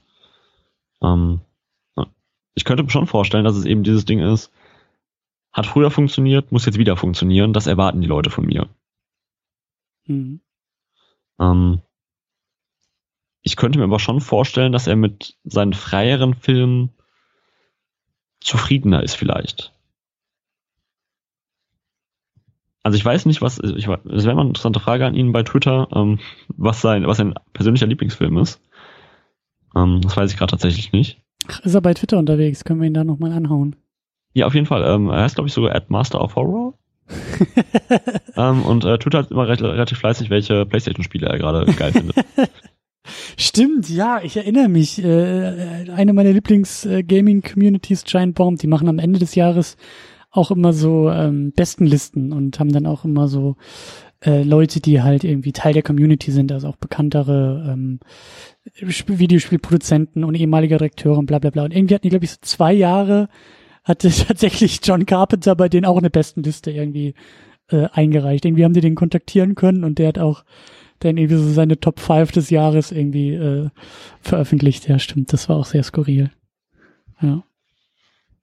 Ja, von daher, also ich weiß halt nicht, was sein Lieblingsfilm ist, aber ich glaube schon, dass er halt so mehrere Phasen durchlaufen hat und sich jetzt eigentlich nur noch auf seine Musik konzentriert, Mhm.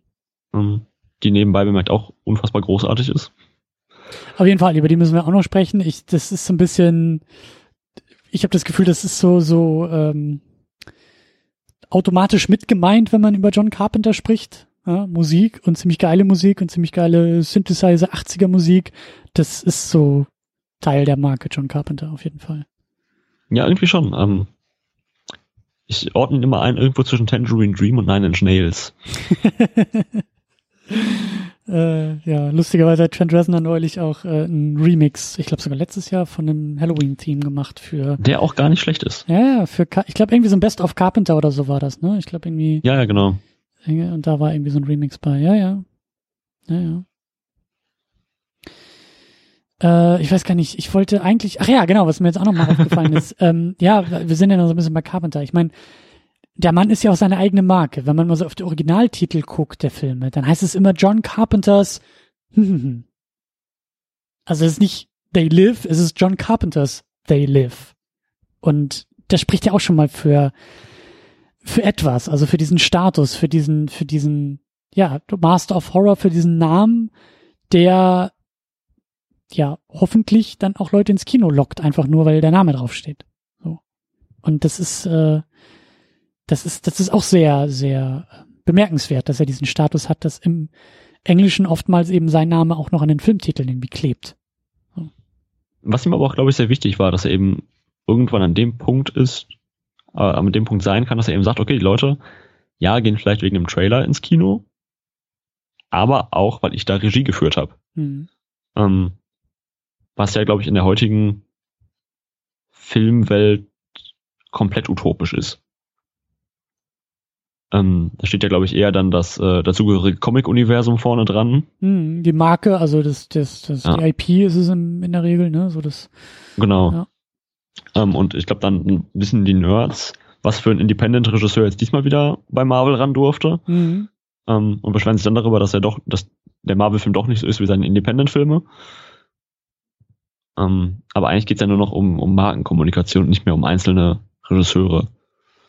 Ja, ja, aber in dem Moment, also bei Carpenter ist es ja auch so, dass aus dem Regisseur ja auch eine Marke wurde. Also das ist halt, ne, wenn, wenn, wenn Ja, gut.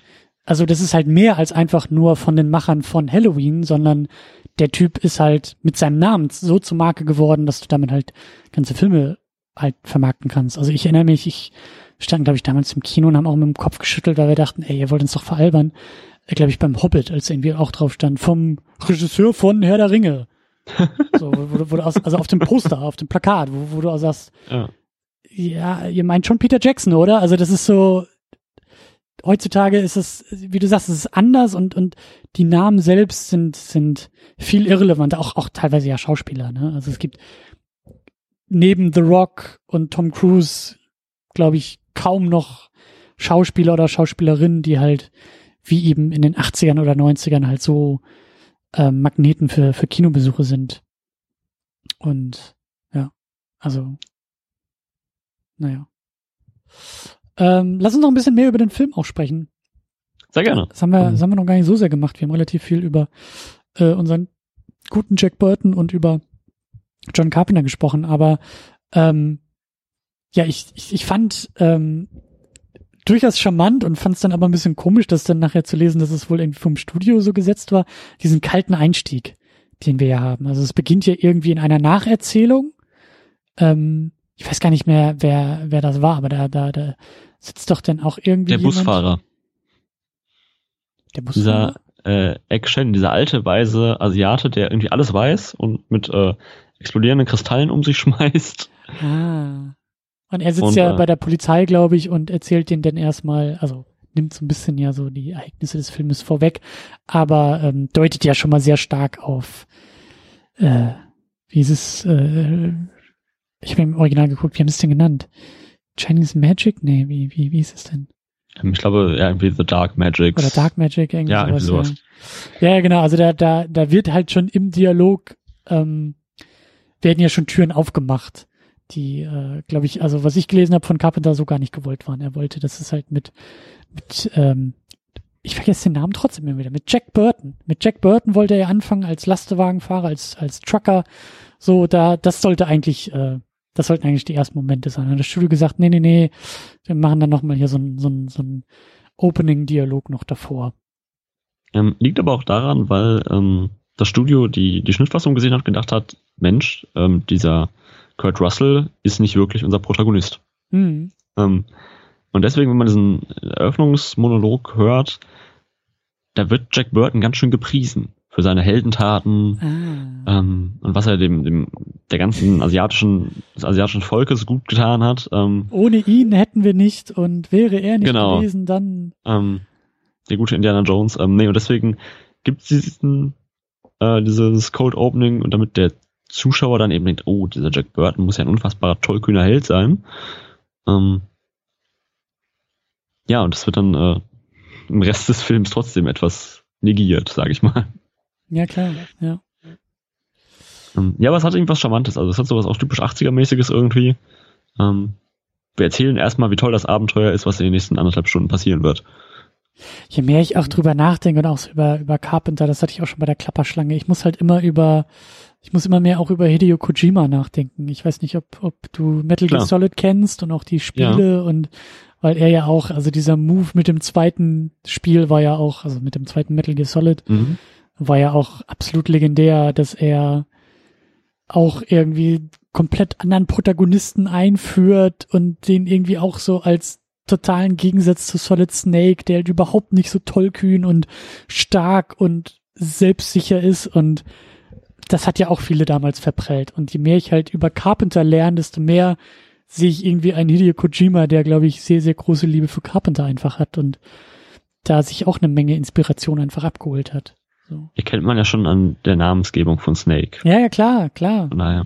Snake und die Augenklappe und so, aber eben nicht nur dieses Ästhetische, nicht nur dieses, ähm, nicht nur die Coolness, sondern irgendwie auch diese, ich weiß nicht, was es ist, aber irgendwie auch so dieses, diese Bereitschaft, ähm, das eigene Publikum auch einfach mal zu kitzeln.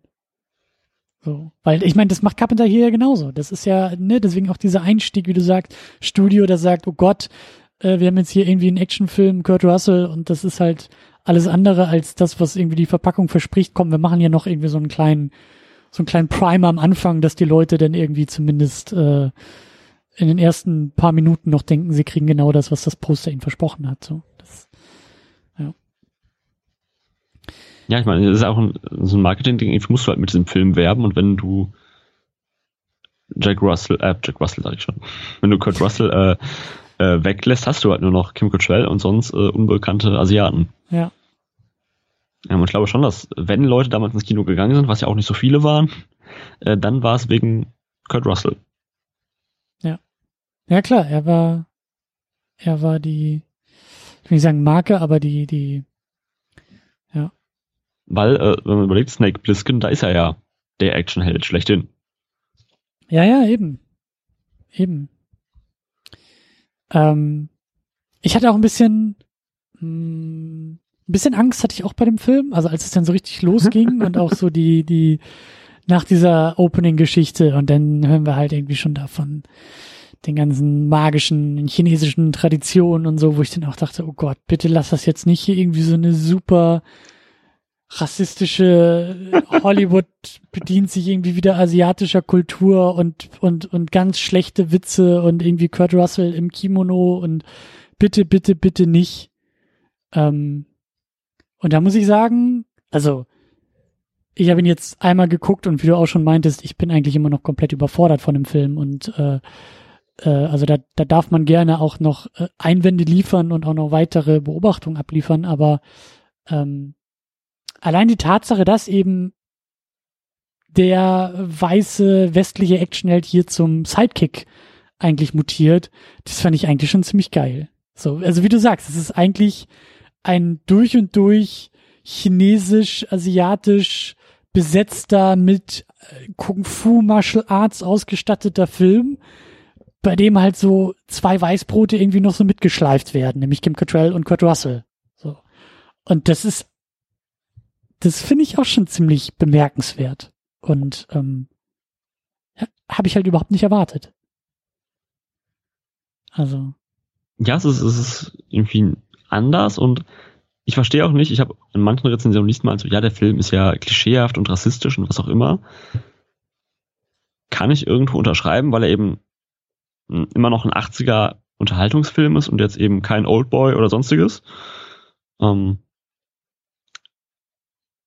aber er, er, ich finde ja schon, dass er die asiatische Kultur respektiert. Abgesehen davon, dass jetzt jeder Asiate in diesem Film Martial Arts Meister ist. Ich glaube, da kommen, wie du sagst, da sind so auch diese 80er-Klischees, die da, die da dann doch auch noch irgendwie durchkommen. Und ähm, ich glaube, der Film selbst hat auch wieder so manche Klischees gesetzt. Also da weiß ich filmhistorisch auch nicht genug zu, aber ich habe auch den Eindruck, dass halt, also ich kann mir vorstellen, dass halt viele Sachen popularisiert wurden durch den Film und später halt viel schlimmer in so ein rassistisches Klischee mutiert sind, so wie halt irgendwie da diese ähm, mit diesen Strohhüten bestückten, was sind das denn, die Bösewichte da, die, die, diese drei, ähm, ja, diese drei Winde sind es, glaube ich. Genau. So, was, was halt, glaube ich, dann, also als Bild auch viel, also sich viel mehr verselbstständigt hat und, und äh, vielleicht eben durch diesen Film auch, auch erst so populär gemacht wurde, also in der westlichen Welt so populär gemacht wurde. Aber ähm, also deswegen sage ich ja, so, so, ich glaube, komplett frei von allen Vorwürfen ist er, ist er nicht. Aber für die Zeit passiert da dann doch irgendwie. Also es passiert etwas, sagen wir es mal so. Und ähm, das, äh, ich weiß auch manchmal nicht, also ich, ich habe das Gefühl, Carpenter ist auch einfach so ein totaler Schelm. Auch dieses Finale, das ist halt so drüber, auch wie die, wie, wie, wie der, ähm, wie hieß er denn, der Wang und ich weiß gar nicht mehr, wer das noch war, der, dieser, dieser äh, böse äh, Spirit oder so, wie, wie die sich halt ständig so anspringen und im Sprung dann irgendwie und wie das auch gefilmt ist und ich habe so den Eindruck, dass das das kann der doch alles nicht hundertprozentig ernst meinen, der Typ, oder? Also das ist doch, ich sag doch, das, da, da, also das würde mich nicht wundern, wenn im Making-of die ganze Zeit ein breit grinsender, tief in sich kichernder John Carpenter am Set unterwegs war. So, um, ähm, weil, tatsächlich tatsächlich ja. kann ich dir da sehr den, äh, den Audiokommentar noch empfehlen. Oh ja. Ähm, den äh, John Carpenter und Kurt Russell zusammen machen. Zum, zum äh, DVD-Release wahrscheinlich, ne? Genau, also, zum DVD-Release. Ähm, mhm. und sich auch zu dem Zeitpunkt seit 10, 15 Jahren nicht mehr gesehen haben. Ähm, und sich, glaube ich, die erste halbe Stunde darum unterhalten, was ihre Kinder gerade machen. das ist ja fantastisch. Äh, weil die jetzt irgendwie in ähnlichem Alter sind und. Also podcasten ähm, sie im Grunde genommen. Also das ist eigentlich so ein Podcast, den sie da machen. Ähm, und dann unterhalten sie sich auch zwischendurch ein bisschen über den Film und lachen eigentlich den größten Teil auch nur. Ähm, weil, glaube ich, ich, ich weiß gar nicht, ob er es sagt oder ob ich mir es gerade einbilde oder ob ich es irgendwo äh, fremd äh, quer gelesen habe, dass das Studio eben gesagt hat, lass uns das, was das asiatische Kino ausmacht, auf den westlichen Markt bringen. Mhm. Und ja, das, das, was heute der asiatische Film auch noch ist, eben wirklich Kampfkunst, kriegt man mit westlichen Mitteln sowieso nicht hin. Mhm. Ähm, weil die ganz anders arbeiten, ganz andere Fähigkeiten haben, die, ähm, das ist eine ganz andere Industrie, die da in Asien Filme macht. Da äh, gibt's ja auch ähm, also mit Tamino arbeite ich mich da ja auch momentan so ein bisschen durch äh, mit, mit Jackie Chan. Und da gibt's ja dieses fantastische Video von Every Frame a Painting, wo auch Jackie Chan äh, Thema ist. Und da kommt Jackie Chan selber auch zu Wort und sagt, ähm, wenn ich hier irgendwie, weil ich das geil finde, so in einer Drehung irgendwie so einen Fächer auffangen will, äh, mit dem Fuß oder so. Und das dauert halt irgendwie 300 Mal, dann drehen wir das halt auch 300 Mal, also in China, ja. bis es halt sitzt und bis es halt irgendwie passt. Und er sagt ja selber auch so, dass das kannst du in Hollywood halt nicht machen. So, da muss dann halt eher schneller, weil teurer produziert werden und dann ähm, äh, sehen die Sachen halt aus, wie sie aussehen. So, also ähm, übrigens sollte Jackie Chan, äh, habe ich gelesen, also ihm wurde wohl auch die Rolle von Wang irgendwie angeboten, aber er hat ah. auch gesagt, nee, lass mal lieber. Das, den, das Trivia kannte ich noch nicht, aber ich glaube, dass, ähm, dass eben Carpenter, so, so wie ich ihn einschätze, eben auch gesagt hat, okay, das, wir kriegen es eh nicht so gut hin wie die Asiaten also wie das chinesische Kino oder das Hongkong-Kino, ähm, weil uns dafür die Mittel fehlen. Also lass uns doch irgendwie versuchen, das irgendwie anders zu nuancieren. Mhm. Weil ich habe nie, also klar, das ist ein Film, in dem es um asiatische Kultur und auch Kampfkunst geht, aber ich habe nie das Gefühl, dass der Film ernsthaft versucht, mit eben 80er Jahre Jackie Chan Filmen zu konkurrieren. Nee, das glaube ich auch nicht. Ähm, und deswegen sagst du, also du sagst, also das, die Kampfszenen sind ja komplett drüber. Aber so in, in jeder Form. Ähm, sei es inszenatorisch oder choreografisch oder äh, wie auch teilweise mit Waffen und Bösewichten umgegangen wird, das ist schon sehr slapstickartig. Mhm. Ja. Ja, so irgendwie ein, ein, ein absurder Film. Ich glaube, da kann man es ganz gut zusammenfassen. Ja, da muss man auch drauf stehen. Deswegen sage ich ja, ich kann mir schon vorstellen, dass da Leute auch irgendwie ein bisschen vor den Kopf gestoßen werden und vielleicht auch daher damals nicht ganz so, ähm, dass, dass der vielleicht da auch nicht ganz so im, im, im Kino irgendwie explodiert ist, wie er hätte können. So, das ist halt eher so ein, ich will nicht sagen nischig, aber das ist halt ein sehr ähm, ausgewähltes Publikum äh, so betrifft und dieses Publikum halt sehr, sehr gut ähm, ähm, dann im Heimkino irgendwie abgegriffen wurde. So, weil es ein Film ist, den du, glaube ich, eher so wie du das gemacht hast. So, das ist so ein Film, der wird dir empfohlen. Den guckst du mit. Ja. Da hast du irgendwie den Kumpel, der sagt, hier, äh, Filmeabend nächste Woche übernehme ich und vertrau mir mal, ich zeig dir da mal was. So. Das, äh, ja. Das glaube ich schon. Ja, also ich glaube auch, dass eben der Film also seiner Zeit schon ein bisschen voraus war und ich glaube, dass der Humor aber inzwischen wieder fast zeitgemäß ist. Hm. Oder zeitloser vielleicht auch, weil Das auch. äh, ja, ich, also da, da, da sind halt echt schöne, schöne Sachen drin. So. Und deswegen im momentanen Kino äh, darf man sich ja eh nicht mehr ernst nehmen und ähm, jeder Satz muss ironisch sein. Hm. Und von daher glaube ich, wenn man, Stimmt hochgestochen, wenn, wenn irgendein Verleiher gerade zuhört, wenn man Big Trouble in Little China nochmal ernsthaft re-releasen würde, weiß ich nicht, 4K gemastert, wenn es unbedingt sein muss, mit Dolby Surround, mit 28 Kanälen. Ähm, Ich bin ja für eine Wiederaufführung von dem Ding. Ich bin ja dafür, den irgendwie auf 35 Millimeter nochmal richtig schön durch die Kinos zu jagen. Da hätte ich ja Bock drauf, aber also klar, ich glaube, man kriegt mit dem Film jetzt nicht mehr die Zuschauer wie einen Guardians of the Galaxy in die Kinos. nee, das ist klar. Ähm, aber ich glaube schon, dass der Humor inzwischen massenkompatibler ist. Hm. So, ich meine, klar, der Film hat inzwischen ein paar technische Schwächen, die Effekte sehen nicht mehr ganz so frisch aus. Ähm, Ja, aber das ist auch, also, aber das ist auch irgendwie wieder Carpenter, der da seine Gummimonster rausholt und seine richtig geilen Puppen auffährt und äh, ich meine, da geht mir auch das Herz auf. Ich meine, gut, klar, wir sind auch äh, ein bisschen ausgewählter, was sowas angeht und ich glaube, nicht jeder findet das so geil, aber ja. Also Gut. allein der, Ja. der explodierende äh, Henchman ist großartig. Ach, dieser komische, dieses komische Augenviech da, was durch die Äh, na, ich fliegt. meine, ich meine, dieser- der, dieser Bodyguard, der sich so aufpustet und irgendwann Ach explodiert. so, ja, gut, ja, das, ja, ja. ja, ja. Nee, deswegen, also ich glaube, äh, jeder, der diesen Film nicht kennt und auch vielleicht so ein bisschen diesen Marvel-Humor, will ich jetzt nicht nennen, aber diesen einfach sich selbst nicht ernst nehmenden Humor. Äh, wer das mag, der wird mit dem Film, glaube ich, viel Spaß haben. Mhm. Ja, ja, da kann man auch, da kann man auch ewig drüber streiten. Ich müsste den Film auch dafür irgendwie noch, noch häufiger schauen, aber so dieses, das meine ich ja mit subversiv. An manchen Stellen parodiert sich der Film halt selber oder das Genre oder vielleicht auch Carpenter, der sich einfach selber so ein bisschen auf die Schippe nimmt und, und auch irgendwie weiß, ähm, wer er ist, so, und, und damit vielleicht irgendwie auch ein bisschen spielt und das ist halt, das ist halt sehr frisch, das ist sehr leichtfüßig und, und sehr schön einfach, dass der Film sich das traut. So. Und äh, ich glaube halt, äh, wo wir gerade noch bei dem bei der Marktanalyse, sag ich mal, waren, das Problem ist, glaube ich, dass Carpenter und Kurt Russell gesagt haben, okay, wir haben jetzt die Klapperschlange zusammen gemacht, lass uns was komplett anderes machen.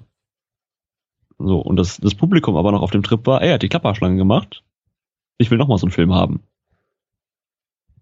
Mhm. Ähm, und dann, wenn man, glaube ich, immer noch quasi mehr von einem Regisseur in der gleichen, im gleichen Fahrwasser haben möchte und dann so einen Film vorgesetzt bekommt, ähm, ist man, glaube ich, noch mehr vor die Wand gefahren.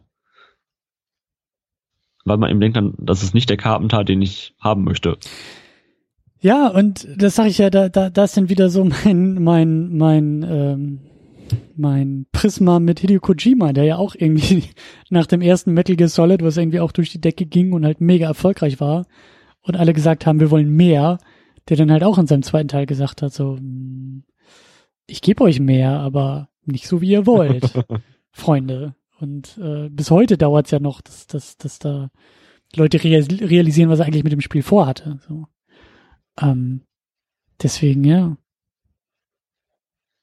Schon Aber ich finde es schön, ich finde schön, dass dir der Film gefällt, weil ich hatte, ähm, als ich ihn vorgeschlagen habe, gab es halt entweder die zwei Varianten. Entweder du findest ihn super oder du fragst dich, was für ein Scheiß ich dir da angedreht habe. Nee, nee, also da bin ich schon in der ersten, in, in der ersten Gruppe. Also ähm, im, im, im positivsten aller Sinne habe ich mich auch gefragt, was du mir da für einen Scheiß angedreht hast. Also ähm, mit ganz, ganz viel Liebe, aber also das, das war schon, ja, das hat mich, hat mich schon überrascht, hat mir schon gefallen. Und wie gesagt, ich, ich, diesen Film, den muss ich auch, auch, ich sag ja, Carpenter muss ich eigentlich noch mal ein bisschen, ein bisschen äh, überlegter mal anpacken und They Live will ich unbedingt noch mal eigentlich wieder gucken und Halloween müsste ich auch noch mal wieder gucken und dann, wenn ich dabei bin, dann werde ich Big Trouble in Little Shine auch noch mal wieder gucken. Also da ist eine Menge zu holen. Das ist, ähm, das ist schon ein schönes Ding, schöne Packung alles. Ähm, ja, da gibt's auch, du hast viele kleine Filme zu entdecken. Ähm, ich habe auch das Gefühl, ich weiß nicht, hattest du, du bist ja jetzt auch schon, ich sag mal, Film interessiert und ganz gut in dem im Thema drin. Ähm, wo, kanntest du, hast du von dem Film schon mal gehört oder überhaupt irgendwas davon mitgekriegt? Von Big Trouble in Little China? Ja. Ja, ja. Also gehört okay. auf jeden Fall. Poster hatte ich auch so vor Augen. Ähm, aber ich bin halt auch in diese Falle getappt, ne? Also dieses Carpenter, Kurt Russell, ich weiß, was mich da erwartet. Ne? Das, ist ein, das ist ein Film, der, mhm. also ich, ich, ich kann den Stempel da drauf setzen, ich weiß ganz genau, was es ist. Und vielleicht habe ich ihn deshalb auch so lange einfach so irgendwie unter Ferner liefen. Und wie gesagt, Carpenter, ne, so ich, ich, äh, da fehlt mir eigentlich oder fehlte mir bisher so der, der Bezug irgendwie auch zu. Und deswegen habe ich das, glaube ich, auch alles nicht so. Ähm, also bin ich früh, bin, bin ich nicht vorher über den Film auch gestolpert und deswegen, ähm, ja. Ja, bin ich ja, da bin ich ja froh, dass ich ihn äh, mitgebracht habe. Ja, ja, auf jeden Fall. Also das, äh, da bin ich dir auch sehr dankbar, dass da nochmal wieder eine wirklich wichtige Bildungslücke irgendwie geschlossen wurde. Also eine, eine bedeutsame für mich. So. Ähm. Aber du hast ja nicht nur den mitgebracht. Und das stimmt. Ja. Ich wollte dich ja eigentlich. Ja, schon so lange.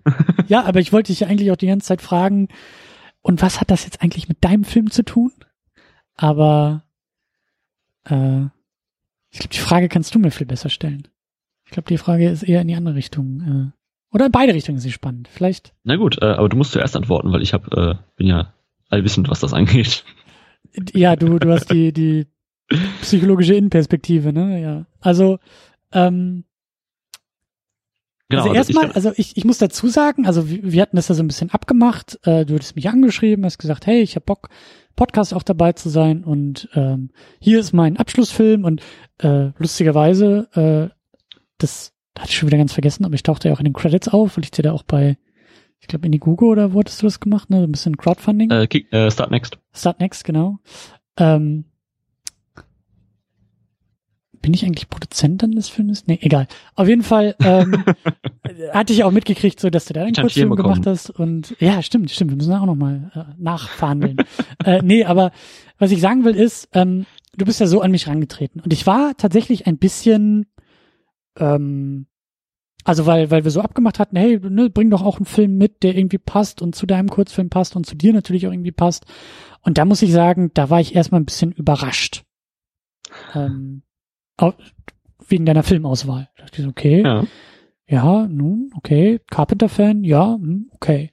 Und als ich dann den Film nochmal geguckt habe, ist mir dann auch klar geworden, also ist mir das sehr klar geworden, wie da diese Verbindung eigentlich ist und wo vielleicht auch deine, deine, äh, also wie sich die Liebe halt äußert, weil, ähm, also zum einen ist es halt, ähm, also du, du hast dein Kurzfilm 32. Ähm, Fangen wir so an, genau. Genau, ist, an. ich, ich würde ihn beschreiben als, ähm, als, ja, was ist das denn? Das ist, äh, mit Genres ist es immer schwierig, aber es ist schon irgendwie so ein, so ein bisschen actionorientierter, ähm, Gangster ohne jetzt irgendwie so das Italo-New York-Klischee-Gangster-Ding zu sein, aber irgendwie was mit, mit, äh, mit äh, unterweltartigen Strukturen und vielleicht etwas ähm, äh, nicht ganz so lupenreinen äh, Charakteren und Figuren und äh, eine Menge Action mit drin. So in diese Richtung. Also das, was irgendwie da auch manchmal so, so auch in den 80ern unterwegs war. Das sehe ich da schon. So ein, Ähm, du ein bist auch, Ja? Äh, du bist auch mit dem, äh, mit dem Italo, äh, mit dem Italo, ähm, Gangsterfilm gar nicht so weit entfernt, sag ich mal. Ähm, Ja, in der Ästhetik ist es ein bisschen anders, ne? Also es sind Ja, jetzt total. nicht so die, die Anzugträger, die dann irgendwie äh, äh, ihre fünf Henchmen um sich herum haben und irgendwie so mit der Zigarette wedeln. Aber es ist halt ähnlich wie jetzt auch hier bei Big Trouble in Little China, so diese, auch von der Narrative her, dieses klassische, ähm, der Protagonist wird da in etwas reingeworfen, was er gar nicht irgendwie am Anfang abschätzen kann und so in Sachen verwickelt, aus die er mit Mühe und Not eigentlich nur und einer Menge Glück irgendwie auch wieder rauskommt. So, so der der der Boden wird ihm auch ein bisschen unter den Füßen so weggezogen. Und ähm, so dann hast du in deiner Musikauswahl äh, merkt man, dass du ein Carpenter-Fan bist und auch äh, äh, äh, ja du sagst Kind der 90er, aber irgendwie Fan der 80er so, das das hört man da auch, also auch so ein bisschen Synthesizer, äh, die da unterwegs sind und ähm, was ich dann halt, also ich, ich habe den halt nochmal nach nach Big Trouble in China geguckt und da, also die die eine der stärksten Verbindungen, die man gar nicht so deutlich sieht, ist in meinen Augen, dass du, glaube ich, Gefallen an dieser Art von Protagonist gefunden hast, die irgendwie gar nicht so mh, gar nicht so heldenhaft und gar nicht so ähm, befähigt durch ihre eigene Geschichte irgendwie äh, laufen. Weißt du, was ich meine? Also dein, ich habe das Gefühl, dass deine Hauptperson ähnlich, äh, ähm, also dass die Geschehnisse ähnlich um die Hauptperson herum geschehen wie hier bei Big Trouble mit mit Jack Burton. ähm, das ist tatsächlich Teil des Grundkonzepts. ähm, wo fange ich denn an? Ähm, ja, Äh, erstmal kannst du sagen, äh, eins plus mit Sternchen, Christian, du hast den Film perfekt verstanden und alles gesehen, wie ich mir das überlegt habe. Oder? Äh, ober oberflächlich gut äh, beschrieben und das Genre und die Zielgruppe und so eingeordnet. Ähm, nee, also 32 ist wie gesagt mein Abschlussfilm. Ähm, ich habe jetzt nicht in Ludwigsburg und auch nicht in Babelsberg oder so studiert, sondern an so einer kleinen äh, Privatuni im Ruhrgebiet, mh, wo eben die Mittel, sag ich mal, ein bisschen begrenzter sind. Also in Ludwigsburg wird man ja mit, mit Förderungsmitteln und so ja nicht erschlagen, aber schon ganz gut durchgefüttert. Ähm, und ja, man wird auch irgendwann im Studium zwangsläufig mit dem deutschen Film konfrontiert. Ähm, und ich meine, der deutsche Film, da sind sich, glaube ich, viele Kritiker einig, ist speziell. Ich will gar nicht sagen, dass der deutsche Film schlecht ist, aber er hat vielleicht se- seine gewisse Zielgruppe, die ähm, anders ist. Also wir sind uns Oder einig als ähm, großer Freund ja auch der Genrenale, der deutsche Film kann mehr, als er eigentlich momentan tut und Genau. Ähm, macht und darf. Was aber auch leider in, äh, in Studentenfilmen sich widerspiegelt. Also ich war bei sehr vielen Drehs ähm, von sehr vielen, ähm, jetzt gar nicht um das schlecht zu sagen, aber bei sehr vielen Kammerspielen, äh, Krimis, äh, Dramen vor allen Dingen. Äh, Das Drama ist ja in Deutschland irgendwie, also muss sich der Deutsche im Film schlecht fühlen oder an Krebs erkrankt sein oder so, was auch immer, ähm, damit es ein deutscher Film sein kann. Und dann bin ich irgendwann in diese deutsche Genrefilmschiene abgerutscht ähm, oder zufällig in dieser Filterblase gelandet, ähm, dass ich ihm gesagt habe, was ist denn, was ist denn das Verrückteste, was Abwegigste, was äh, ich machen kann als Abschlussfilm. Und ich wusste, After Effects und ich sind keine Freunde, also wird das mit Science Fiction schon mal schwierig. Ähm, und ich bin großer Freund des 80er-Kinos. Und dann bin ich irgendwie bei einer Mischung aus ja, Walter Hill und John Carpenter gelandet. Ähm, mit dem, um das böse Wort Prämisse mal zu sagen, ähm, ja, mit der Prämisse, dass man dieses, dieses 70er Jahre New York, was auch in Taxi Driver gezeigt wird und in The Warriors, dieses, dieses wirklich ranziges und ja milieuartige, Mhm. Untergrundstruktur. Insel, genau. ne? ähm, was ja eigentlich in, in die Klapperschlange auf die Spitze getrieben wird, so dieses, diesen Vibe. Ähm, und dieser Vibe irgendwie kombiniert mit der Sache, dass sich immer alle über die, über das heruntergekommene Ruhrgebiet irgendwie lustig machen. So, ja, nach dem Bergbau kam da nicht mehr viel und das Ruhrgebiet eigentlich nur das ist, was es ist, weil es nach dem Bergbauausstieg komplett subventioniert wurde. Also bei uns ist es so, ich ja, wohne im Ruhrgebiet in der Nähe von in Herne, ist nah bei Bochum oder zwischen Essen und Dortmund ist, für die Leute, die sich nicht so geografisch auskennen. Ähm, und es ist wirklich so, dass in jeder alten Industriehalle irgendein Kulturort ist. Irgendein Theater, irgendein Kino, eine Bühne, Hauptsache irgendwas. So. Oder halt Neubaugebiet. Hm. Und der Gedanke war eigentlich, wäre das Ruhrgebiet ohne diese finanziellen Subventionierungen nicht wie das New York der 70er geworden. Spannender Gedanke der, auf jeden Fall. Und in der Welt ist 32 angesiedelt.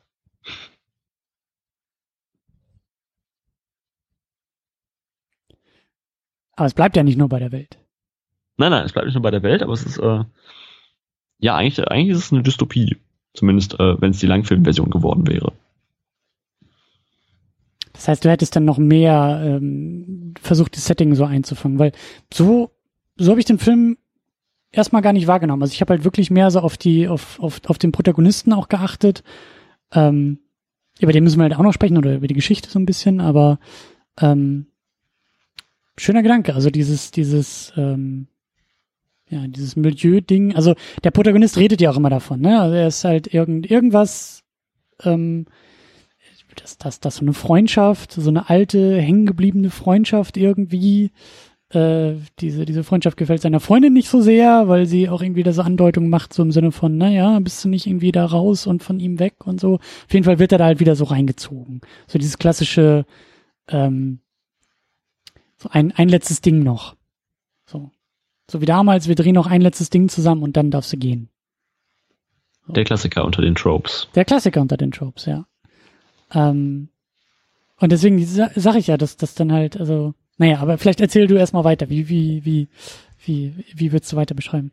Ähm, ich gehe einfach mal davon aus, dass jetzt alle Leute den Film schon gesehen haben. Ich meine, es sind 20 Minuten, die man sich auf Amazon Prime angucken kann. Ja, da müssen wir gleich auch noch drüber sprechen. Ja, ähm, genau. also von daher ist es, ähm, es ist eine, eine Drogen-Gangster-Geschichte eigentlich über einen äh, Protagonisten, der eigentlich ähm, ein Mitläufer ist, der nicht wirklich eigene Meinung hat, sondern immer das macht, was die im nächsten befindliche autoritäre Person sagt. Das ist natürlich in keinster Weise autobiografisch. Hm. Und eigentlich ist es so, dass diese ganze Ganggeschichte und diese Drogendeals und Straßenkriege sind alle schon zwei Jahre her. Das heißt, der eigentliche 80er Jahre Hauptfilm ist zwei Jahre passiert, bevor 32 anfängt. So die ganzen großen Eskalationen, der Hauptdarsteller, der sich verliebt, das ist alles schon passiert. Ähm und mit der Trope eben ein letzter Job noch, dann sind wir wirklich quitt, ähm, setzt dann eben erst der Kurzfilm ein. Und was ich auch nicht mag, also ich habe äh, viel am deutschen Kurzfilm, deutschen Kino zu kritisieren, ähm, bei Kurzfilmen ist das Problem, ich habe 10, 15, vielleicht 20 Minuten Zeit und muss die Welt erklären und auch die Charaktere erklären. Ähm, das endet meistens in Dialogen, in denen sich Charaktere Dinge erzählen, die sie sich eigentlich nur erzählen, damit der Zuschauer es auch weiß.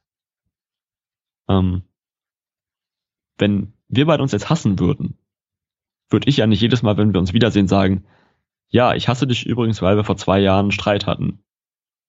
So.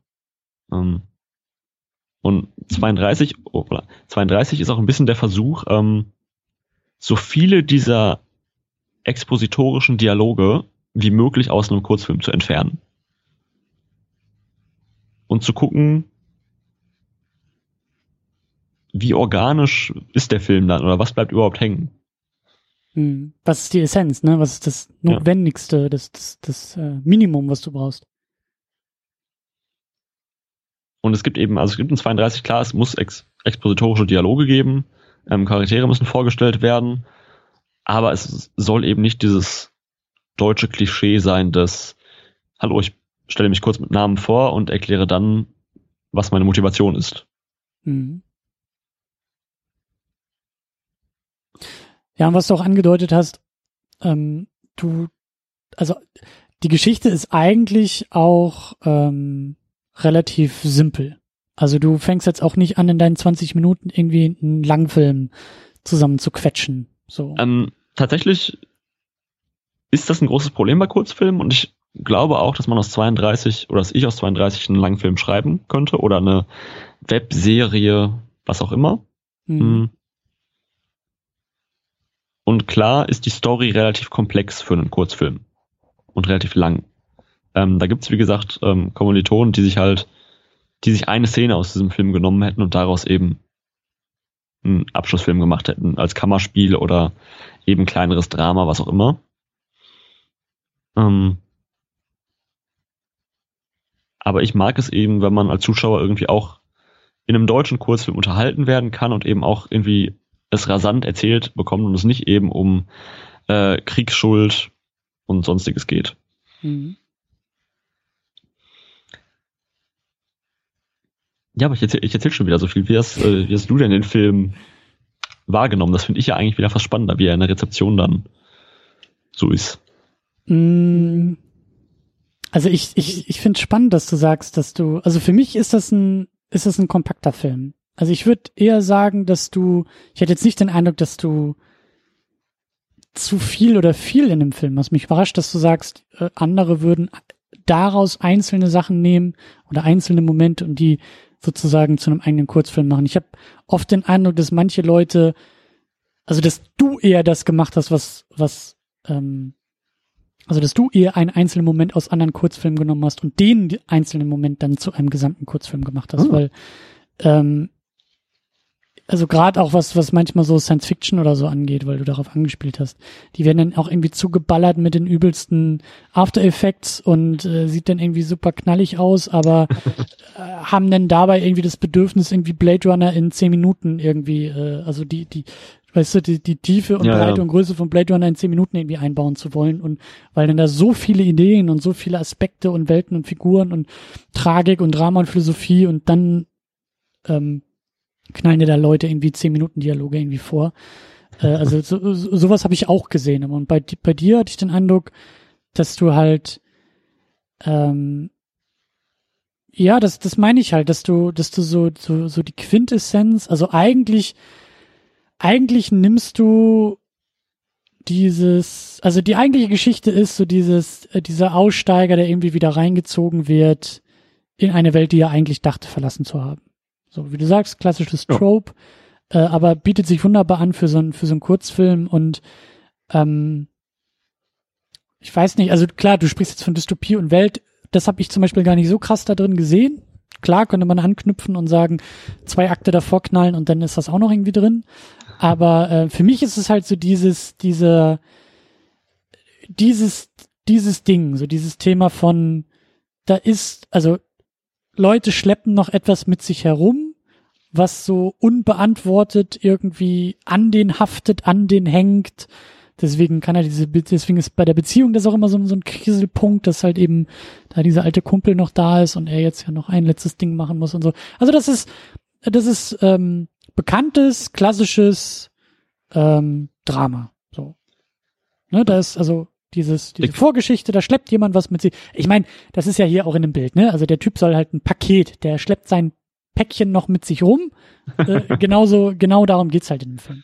So, und wie du sagst, du machst es halt auch rasanter, du machst es halt ein bisschen actionlastiger. Ähm, paar Faustkämpfe, die dann irgendwie noch dabei sind, großes Finale, gibt's dann auch noch mal ein schönes Duell.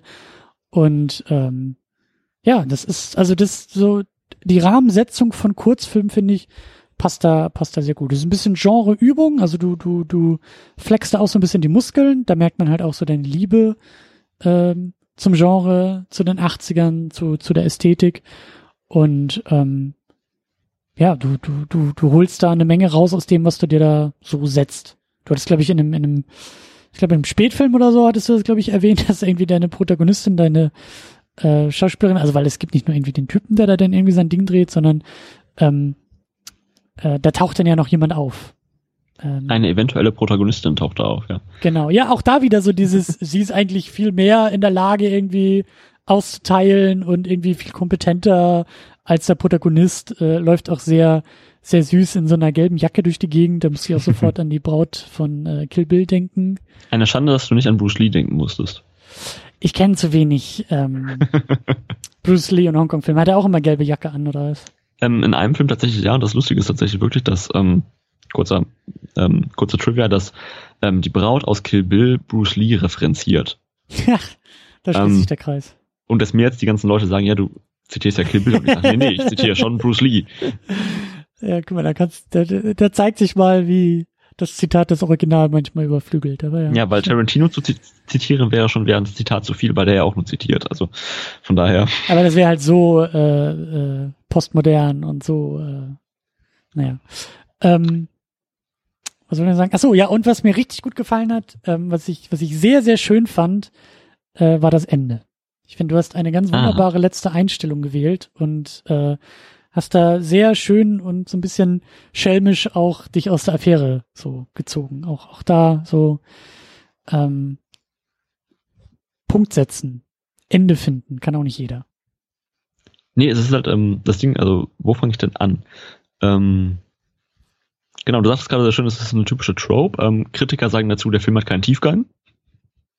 Ähm, weil er dafür aber auch zu viel in 20 Minuten erzählt, als dass jetzt jeder Charakter noch seinen großen Monolog aller Shakespeare bekommen könnte. Ja, und dann, das ist halt auch wieder so, ähm, ja klar kannst du das irgendwie äh, bemängeln, aber ich, ich würde halt, also ich, ich bin nicht ein Dozent, der, der deine Arbeit da bewerten müsste, aber wenn ich es halt, wenn, wenn ich es halt müsste, äh, würde ich auch sagen, ich habe da halt nicht den Eindruck, dass es dir darum ging.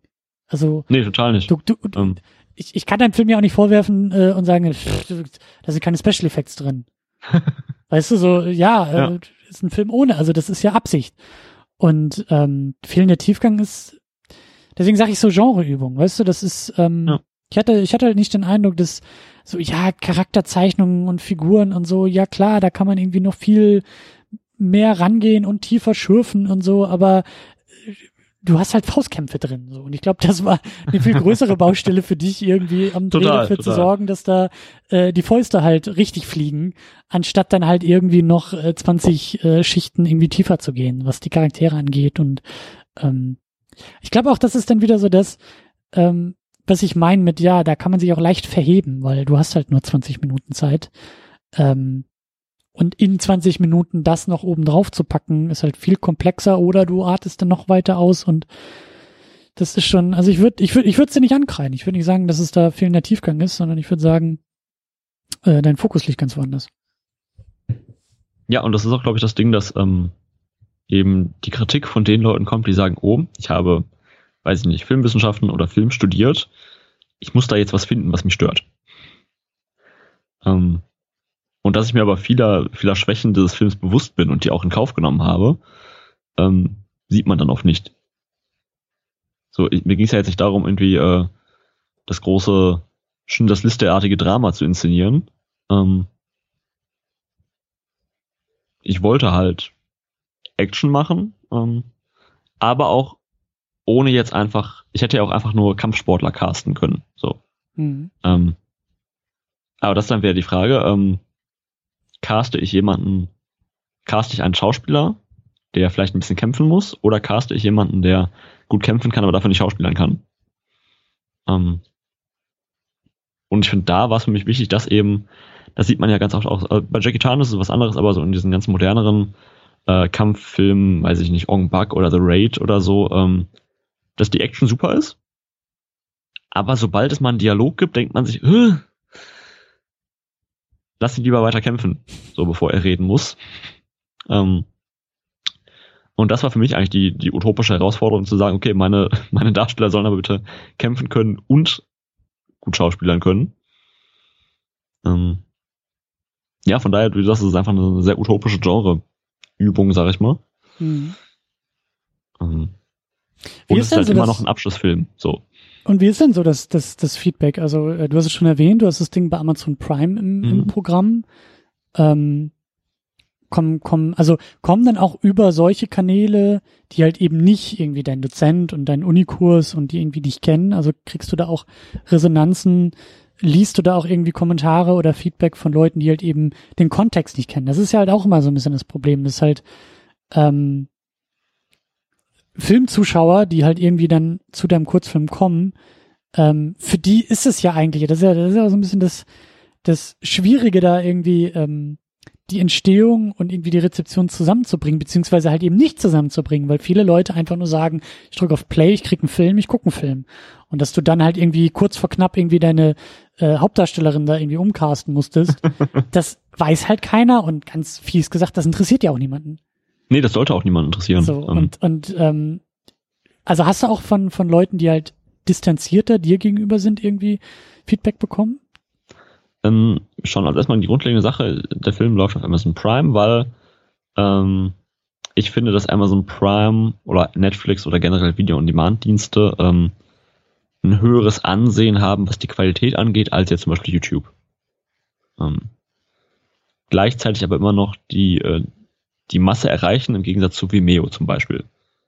Vimeo hat guten Content, aber es guckt keiner. So. Außer Leute aus der Industrie. Mhm. Ähm, deswegen war für mich so das Ding, okay, Amazon oder Netflix. Einfach damit man eben auch sagen kann, also allein zu sagen, mein Film ist auf Amazon Prime, ist nicht weit entfernt vom Prädikat besonders wertvoll. Ähm, ein, für den geneigten Zuschauer. Ist ein kluger Move auf jeden Fall, ja. ähm, genau, von daher, man kriegt durch äh, Amazon natürlich Feedback. Ähm, jetzt wissen wir alle, wie Amazon-Rezensionen sind. Das kann sein fünf Sterne, weil finde ich gut, oder kam einen Tag später als erwartet ein Stern. Ähm, von daher die Kritiken, ich weiß gar nicht, ich glaube, die, es gibt erst vier oder fünf Bewertungen bei ungefähr 250 Leuten, die den Film gesehen haben. Mhm. Ähm, Kriegst du die Zahlen? Hast du da Einblick drin?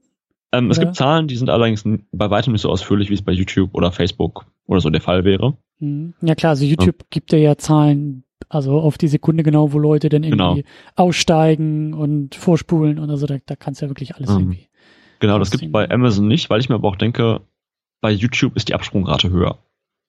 Also bei YouTube skippt man vielleicht eher oder was auch immer und bei Amazon hat es immer noch so ein bisschen was dieses von eine DVD reinschieben. Ja, ich meine, da, da, da kann man auch in philosophische Diskussionen ausarten und, und vielleicht irgendwie ähm, ähm, noch recherchieren und, und Zahlen, äh, weil die Frage ist ja, wo guckt, also in welchem Kontext wird sowas geguckt? Ich habe das zum Beispiel auch hier äh, über mein Apple TV auf der Couch, weißt du? Mhm, äh, da ja. ist halt Amazon Prime drin. Ja, da gucke ich auch YouTube drauf, aber viel, viel weniger. YouTube ist so ein Ding, das ist auf dem iPad irgendwie abends im Bett, wie du sagst. Da genau. sind 20 Tabs nebenbei geöffnet und 50 Videos, die ich noch gucken will. Und äh, wenn ich da irgendwie nach drei Minuten nicht gecatcht bin oder so, dann äh, nächstes Video, so ungefähr. Ne? Oder man kriegt irgendwelche Links über Twitter und guckt dann am Rechner in so ein Video rein und das ist so, das ist halt in Anführungszeichen Webvideo und ähm, Netflix und Amazon, klar kann ich auch auf dem Laptop gucken, aber ich mache es zum Beispiel weniger, weil das ist für mich Fernsehen. Das ist wirklich am TV das, was halt eben früher mal Fernsehen war. So. Und genau, da klicke ich halt nicht einfach so mal nebenbei irgendwie was anderes an, sondern da drücke ich auf Play und dann läuft das ja, es ist vor allem, es ist ja anderen schon komplizierter, da eben mal das Video zu wechseln. Da fängt es ja schon an. Ja. Bei YouTube ist es ein Klick oder ein Touch und bei Amazon muss man erstmal aus der Wiedergabe raus und so. Deswegen wirkt es alles ein bisschen, mhm. ja, mediathekenartiger oder Film- oder Fernsehartiger. Mhm. Ähm, nee, aber wie gesagt, also die, die Rezension, so, die ähm, ist nicht verkehrt. So. Ähm, auf Festivals läuft der Film gar nicht. Ähm, Wie kommt also Eingereicht und nicht angenommen? Eingereicht und nicht angenommen, aber man kriegt bei Festivals ja maximal so eine, so eine generische E-Mail. Ja. Äh, mit leider hat der Film nicht geschafft. Kommen Sie trotzdem gerne zu unserem Festival. Ähm, genau, und wie ich ähm, im Intro schon mal kurz erwähnt habe, mir hat halt äh, klar, das Feedback der Dozenten hilft einem, aber macht einen auch kaputt. ähm, ja, aber man, man findet zuschlagt nur noch Fehler im Film, die man sowieso schon kennt und auch weiß. Und bei manchen Sachen ist es so, ja, wenn du es beim am Set anders gedreht hättest, ja, habe ich aber nicht so. Also in dem Moment, wo man es gefilmt hat, ist es ja auch wieder in Stein gemeißelt. Ähm, von daher ist da viel Feedback auch, wäre vor den Dreharbeiten sinnvoller gewesen. Mhm. Ähm, und Filmfestivals, klar, sind cool, sowas wie Journale oder so ist steht immer noch auf meiner Bucketlist für den Film, ähm, wenn es die Journal denn mal wieder gibt. Falls das jemand von denen hört, ähm, gerne mal vormerken. Aber bei vielen Festivals sind eben auch diese, diese Filmkritiker, diese Feuilletonisten, diese ähm, studierten Filmeleute, wo ich weiß, dass die Nitpicking bei dem Film betreiben und wo ich weiß, dass das eine Zielgruppe ist, diese typische Festival-Zielgruppe, die eben äh, Toni Erdmann sehen wollen und nicht der Nachtmar. Kommt aufs Festival drauf an. Ja gut, aber so, so generell, ich sag mal, was die deutsche Festivallandschaft angeht. In, bei ausländischen, ausländischen Festivals ist es, glaube ich, was anderes. Oder halt beim Fantasy Filmfest, aber da muss man auch erstmal reinkommen. Mhm. Ähm, und dafür ist es eben auch nur die 20 Minuten Genreübung, nicht der, also eines 23-jährigen damals Regisseurs und nicht der Debütfilm eines 35-jährigen. So. Mhm. Ähm, und von daher bin ich schon froh, dass ich, dass man diesen Weg über Amazon gegangen ist. Klar, auch da kommen böse Kritiken, sag ich mal, aber das ist halt ein Amazon, eine Amazon-Rezension, mit der ich irgendwie leben kann. Ähm, da finde ich Letterbox zum Beispiel wieder spannender. Klar, ähm, Leute, die auf Letterbox schreiben, die sind da auch, das ist ja auch nochmal eine eigene, ein eigenes, wie sagt man, äh, eigener Typ für sich. So. Genau. Mhm. Ähm, also generell, was das Feedback angeht, ähm, deckt sich sehr mit deinem. Ähm, als erstes wird komischerweise immer die Musik gelobt. ähm, dann die Kameraarbeit. Ähm, und dann wird immer ein bisschen an den Kampfszenen gemeckert. Aber an sich ist das, ähm, trifft es, glaube ich, schon den Nerv von vielen, klar nicht von allen. Aber deswegen habe ich ja auch den Film gemacht und keinen Tatort. Mhm.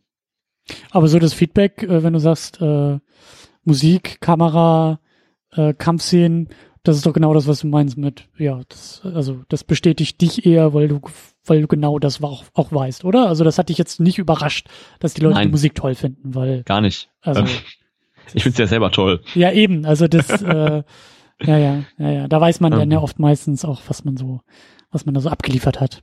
So. Genau, also die Sache ist halt auch, ähm, es gibt, glaube ich, es gibt Regisseure, die wissen, wie sich ein Film anfühlen muss, so von, von der Inszenierung und vom Schauspiel.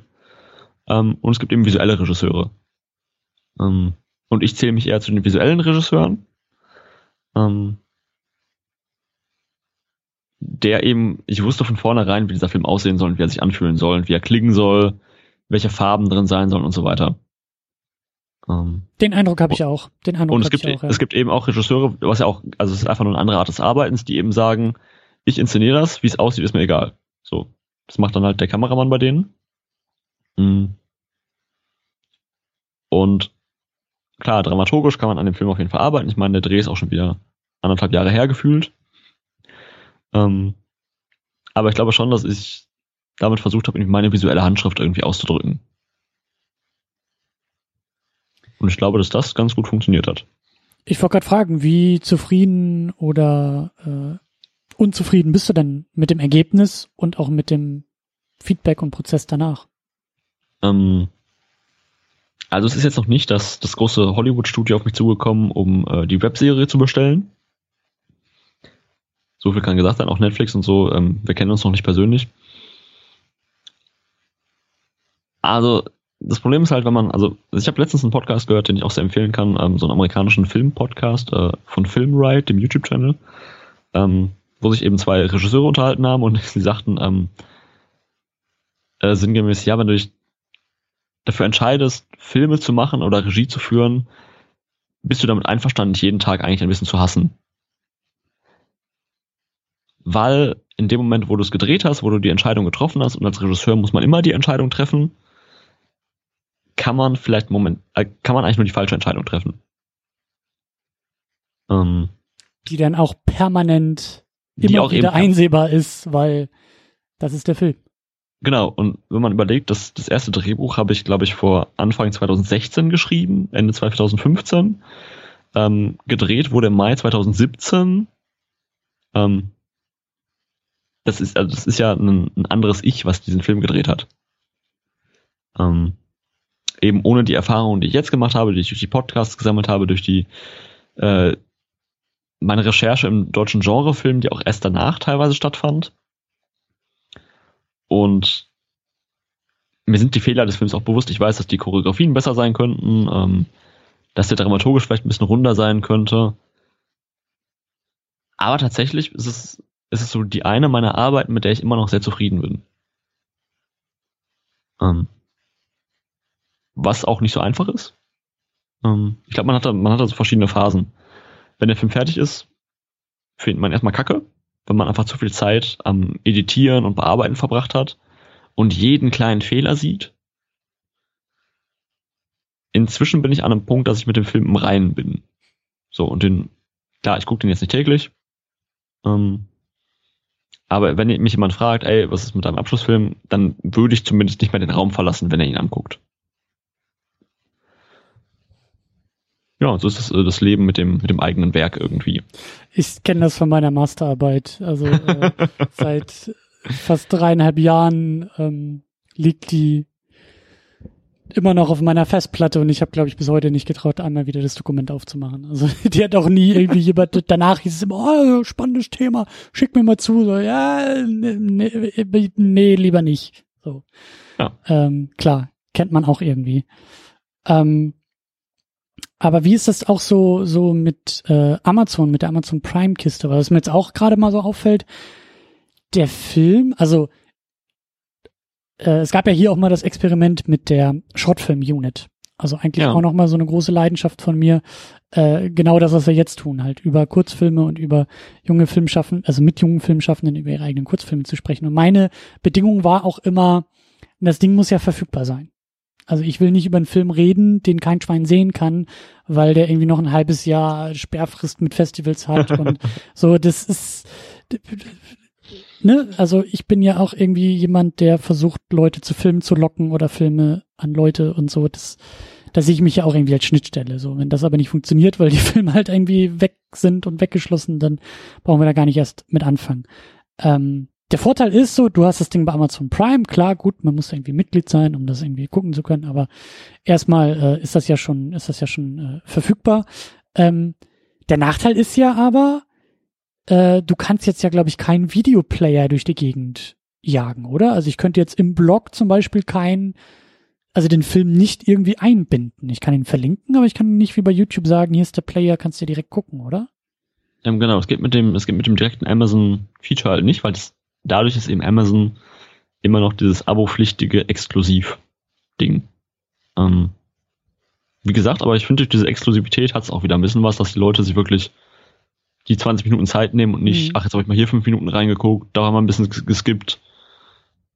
Ähm, aber es äh, macht es ja. vielleicht auch auf der anderen Seite schwieriger, dass sich der Film verteilen kann. Ja klar, also viral geht der nicht.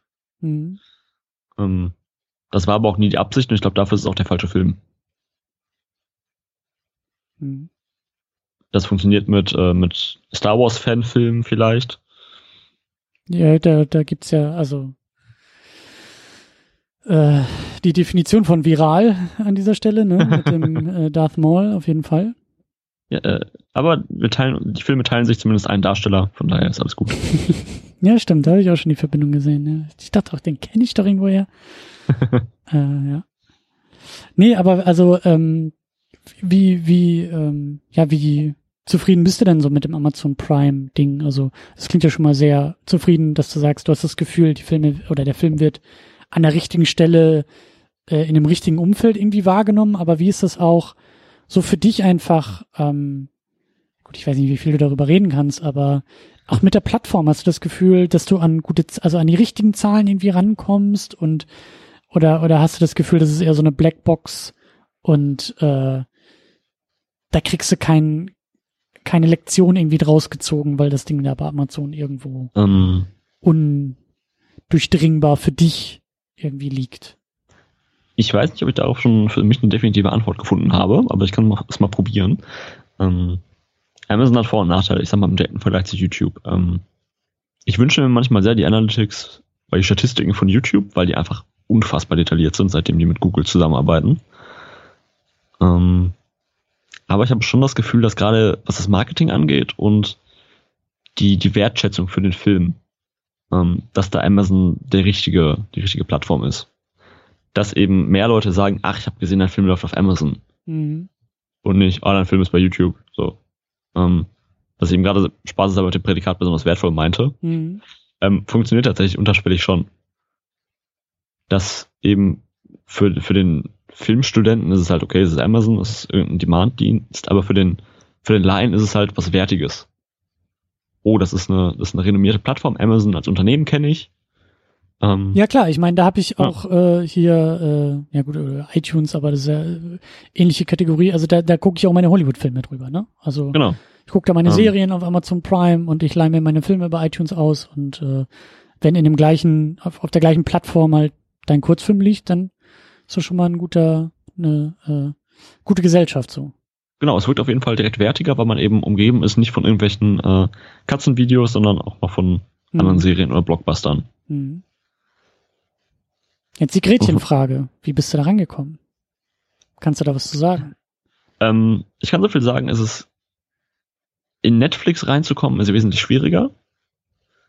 Ähm, und mit ein bisschen googeln findet man relativ leicht heraus, wie man bei Amazon was hochladen kann. Ähm, es ist nämlich gar nicht so viel komplizierter als bei YouTube. Hm. Man verdient trotzdem nichts damit. Also ich wurde, es ist nicht so, dass Amazon jetzt meinen Film gekauft hat. Ähm, sondern es ist mehr in den Beträgen von Affiliate-Links. Schade, ich dachte, ich habe jetzt mein Amazon Prime Monats, äh, meine Monatsgebühr ist jetzt direkt an dich gewandert, aber. Äh, schön wär's. Aber ähm, das ist eben auch das Ding. Deswegen ist der Film auch kostenlos in diesem Amazon Prime Abo enthalten. Weil ich mich gefragt habe, wie viel, also was soll ich denn dafür nehmen, dass die Leute den Film gucken? was, also ich, wie viel soll man denn bezahlen, damit das sich das rechtfertigt? Ich meine, das sind 20 Minuten. Aber was sagt man denn dann für einen Preis? So, wenn ich mir für 3,99 Euro auch einen Spielfilm kaufen kann oder leihen kann. Hm, naja. Ja, und vor allen Dingen, du willst ja geguckt werden. Ne? Also du willst jetzt ja genau. erstmal, dass der Film irgendwie wahrgenommen wird und dass, dass der überhaupt geguckt wird und äh, so, und dass ich, also ich, hab, ich habe keinen Abschlussfilm gemacht oder nicht, nicht Film studiert, weil ich gesagt habe, ich will mit meinem Abschlussfilm Geld verdienen. Ähm, so, an dem Film hat keiner Geld verdient, ich auch nicht, und das soll auch eigentlich so bleiben. Hm. Letzte Frage in die Richtung. Ähm, ja, wo geht die Reise hin? Was kommt nach 32? Ja, ähm. Masterstudium und der nächste Abschlussfilm, oder? Ähm, tatsächlich habe ich erstmal keine Lust drauf. Ähm, es gibt die Option, Masterstudium zu machen, aber ich bin erstmal froh, dass ich den Bachelor hinter mir habe. Ähm, weil ich über, hab überlegt habe, ich habe für 32 jetzt alles in allem vier Semester Zeit gebraucht. So klar, nicht Vollzeit, aber so von der ersten Idee bis zum bis zur Abgabe quasi. Ähm, und Masterstudium sind nur drei Semester. Das heißt, ich müsste eigentlich in mein Masterstudium schon mit einer fertigen Idee reingehen, um dann ganz wieder ganz, ganz viel Geld auszugeben, um den nächsten Film zu machen. Ähm, und da lasse ich es gerade lieber so, dass ich 32 erstmal noch in den Köpfen der Leute lasse, weil für mich ist der Film alt und nervig und für die normalen Menschen ist er noch relativ frisch. Ähm, an der Stelle sage ich auch immer, wenn Funk oder so oder Amazon oder das ZDF oder so zuhört, ich würde aus 32 auch eine Webserie machen. Das ist gar kein Problem. Ähm, die Leute dafür hätte ich. Aber ja, wie geht's weiter? Ähm, ich Geht ja auch andersrum. Du kannst ja mal direkt pitchen. Kannst ja mal selber klingeln bei ZDF und sagen, hier ist die Webserie. Könnte ich machen. Ich habe noch keine Zeit, das Exposé fertig zu schreiben. Hm. Nein, also die Geschichte wäre, ähm, die Vorgeschichte als Webserie. Das ist so die Idee, die ich noch habe für, diese, für dieses Universum. Ähm, also eigentlich How They Met in the First Place. Das Prequel. Ja, schon das Prequel irgendwie so ein bisschen. Also darüber, wo alle in diesem Film die ganze Zeit reden, das quasi als äh, ja, Spielfilm, Webserie, was auch immer, was gerade für die Zielgruppe cooler ist. Ähm, ja, und bis dahin äh, versuche ich mich als Freiberufler irgendwie durchzuschlagen. Ähm, Im im Film-Fotobereich. Hab, komme jetzt gerade äh, von einer, von einer Skandinavien-Tour. Ähm, das kann man auch noch kurz erzählen. Ich hab, ähm, arbeite auch viel im dokumentarischen Bereich, wenn es sich anbietet und habe jetzt äh, die letzten zwei Wochen äh, in Skandinavien mit Camping verbracht. Ähm, für das Filmprojekt How We Ride, also wie wir fahren, ähm, findet man auch in den sozialen Medien und so weiter. Ähm, es geht darum, dass zwei Radfahrer, ähm, 17 und 21 Jahre alt, von Herne, also im Ruhrgebiet, nach Trondheim in Norwegen Fahrrad fahren. Ähm, und das sind 1900 Kilometer in elf Tagen. Du lachst schon. Ich habe auch am Anfang gelacht und lache eigentlich immer noch, wenn ich drüber nachdenke. Ähm, und das haben wir, äh, machen wir als Dokumentarfilm. Der kommt Ende des Jahres hoffentlich, äh, dann wahrscheinlich sogar auf YouTube, weil es die bessere Zielgruppe und Plattform dafür ist. Ähm, genau, aber bis zum nächsten fiktionalen Ding, ähm, das muss man auch erstmal finanziert kriegen. Mhm. Aber für die Radfahrinteressierten da draußen, ähm, da der kurze Werbeblock. Aber es geht auf jeden Fall weiter. Also, äh, ja, also ich werde jetzt nicht BWL studieren oder so. Ich wollte gerade fragen, du hast jetzt nicht irgendwie Bewerbungen bei der Bank geschrieben und äh, wirst jetzt irgendwie äh, Bankkaufmann oder sowas. Nee, äh, bitte nicht. Das möchte, glaube ich, niemand.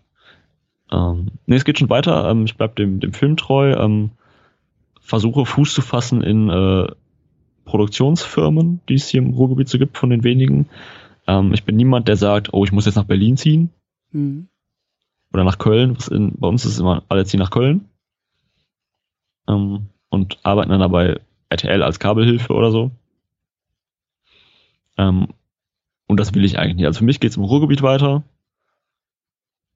Wann da das nächste fiktionale Projekt kommt, in dem Ausmaß wird es wahrscheinlich noch dauern, weil das wirklich so war, okay, ich mache einmal meinen Abschlussfilm, da packe ich jetzt alles an Energie und Budget und so rein, was ich finden kann. Von daher glaube ich, dass die nächsten Projekte eher wieder ein bisschen kleiner gesteckt werden. Mhm. Ähm, Weil es aber auch jetzt einfach ähm, daran liegt, wenn ich sage, ich bin Filmstudent, mache einen Abschlussfilm, haben Leute Verständnis dafür, dass man ihnen nicht zahlen kann. Ähm, wenn man jetzt sagt, ich bin Freiberufler und will einen Film machen, ähm, ist man auf einmal mit sowas wie Tagesgagen und Mindestlohn konfrontiert. Ja klar, das wird, ähm. das wird dann alles halt eine Stufe, eine Stufe ernster, ne? Genau. Ähm, und deswegen mal schauen. Also wie gesagt, so ein paar Ideen habe ich noch. Ähm, falls es nicht so wird, sage ich auch immer, mache ich einfach einen sehr politisch bewegten Film über Flüchtlinge, der dann äh, die Filmförderung einheimst und hinter dem ich nur so halb stehe. Ähm, ja, da gibt's auch ein paar Skripte in meiner Schublade. So für den Mainstream dann? Ja, für den Mainstream und für die Berlinale, so für die ganzen Festivals, die gerne ähm, sich mit der, mit der schlechten Geschichte von Deutschland konfrontiert sehen möchten. Mhm. Da habe ich ein ganz schönes Skript. Skript, es geht um Rassismus in einem Kleingartenverein. Ähm, zwischen drei Generationen von Migranten. Äh, äh, ähm, fiktiv oder hast du da auch irgendwie eine Familie nein, nein, das direkt? Ist, das ist, nein, das ist äh, komplett fiktiv, aber es geht quasi äh, okay. im Ruhrgebiet gibt's überall Kleingärten. Mm, und deswegen ist das so das Setting. Und es geht quasi wirklich um Nachbarn, wo die einen eben äh, vielleicht Großeltern in Ostpreußen hatten, die nächsten dann äh, in den 60ern aus der Türkei eingewandert sind und eben sich mit der aktuellen Flüchtlingsdebatte auseinandersetzen. Warum nicht? Ähm, weil ich mich nicht für die Filmförderung verkaufen möchte. Naja, wenn, wenn was Gutes draus wird, also warum nicht? Ja, ich, oder muss es oder soll es das Genre bleiben? Ähm, ich mag das Genre. Ich fühle mich da, ich fühle mich da sehr zu Hause. Ähm, aber viele Kollegen im Genrefilm und auch von der Genre und so halt immer sagen, für Genrefilme gibt's halt kein Geld. Ja, ja, die, die alte Leier. Ich meine, äh, du kannst Genre in dem Satz eigentlich auch einklammern und sagen, ähm, für Filme gibt's eigentlich kein Geld.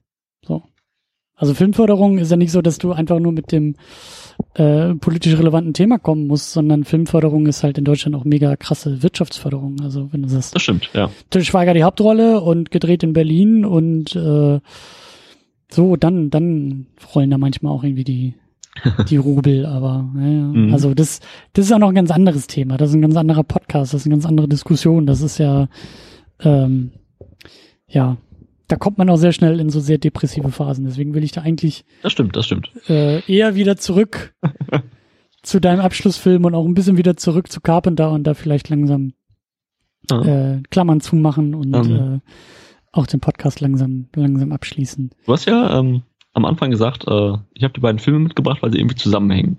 Mhm. Ähm, jetzt hast du schon gesagt, okay, irgendwie klar, der Protagonist, ähm, der nicht wirklich einer ist, kommt vielleicht in beiden Filmen vor.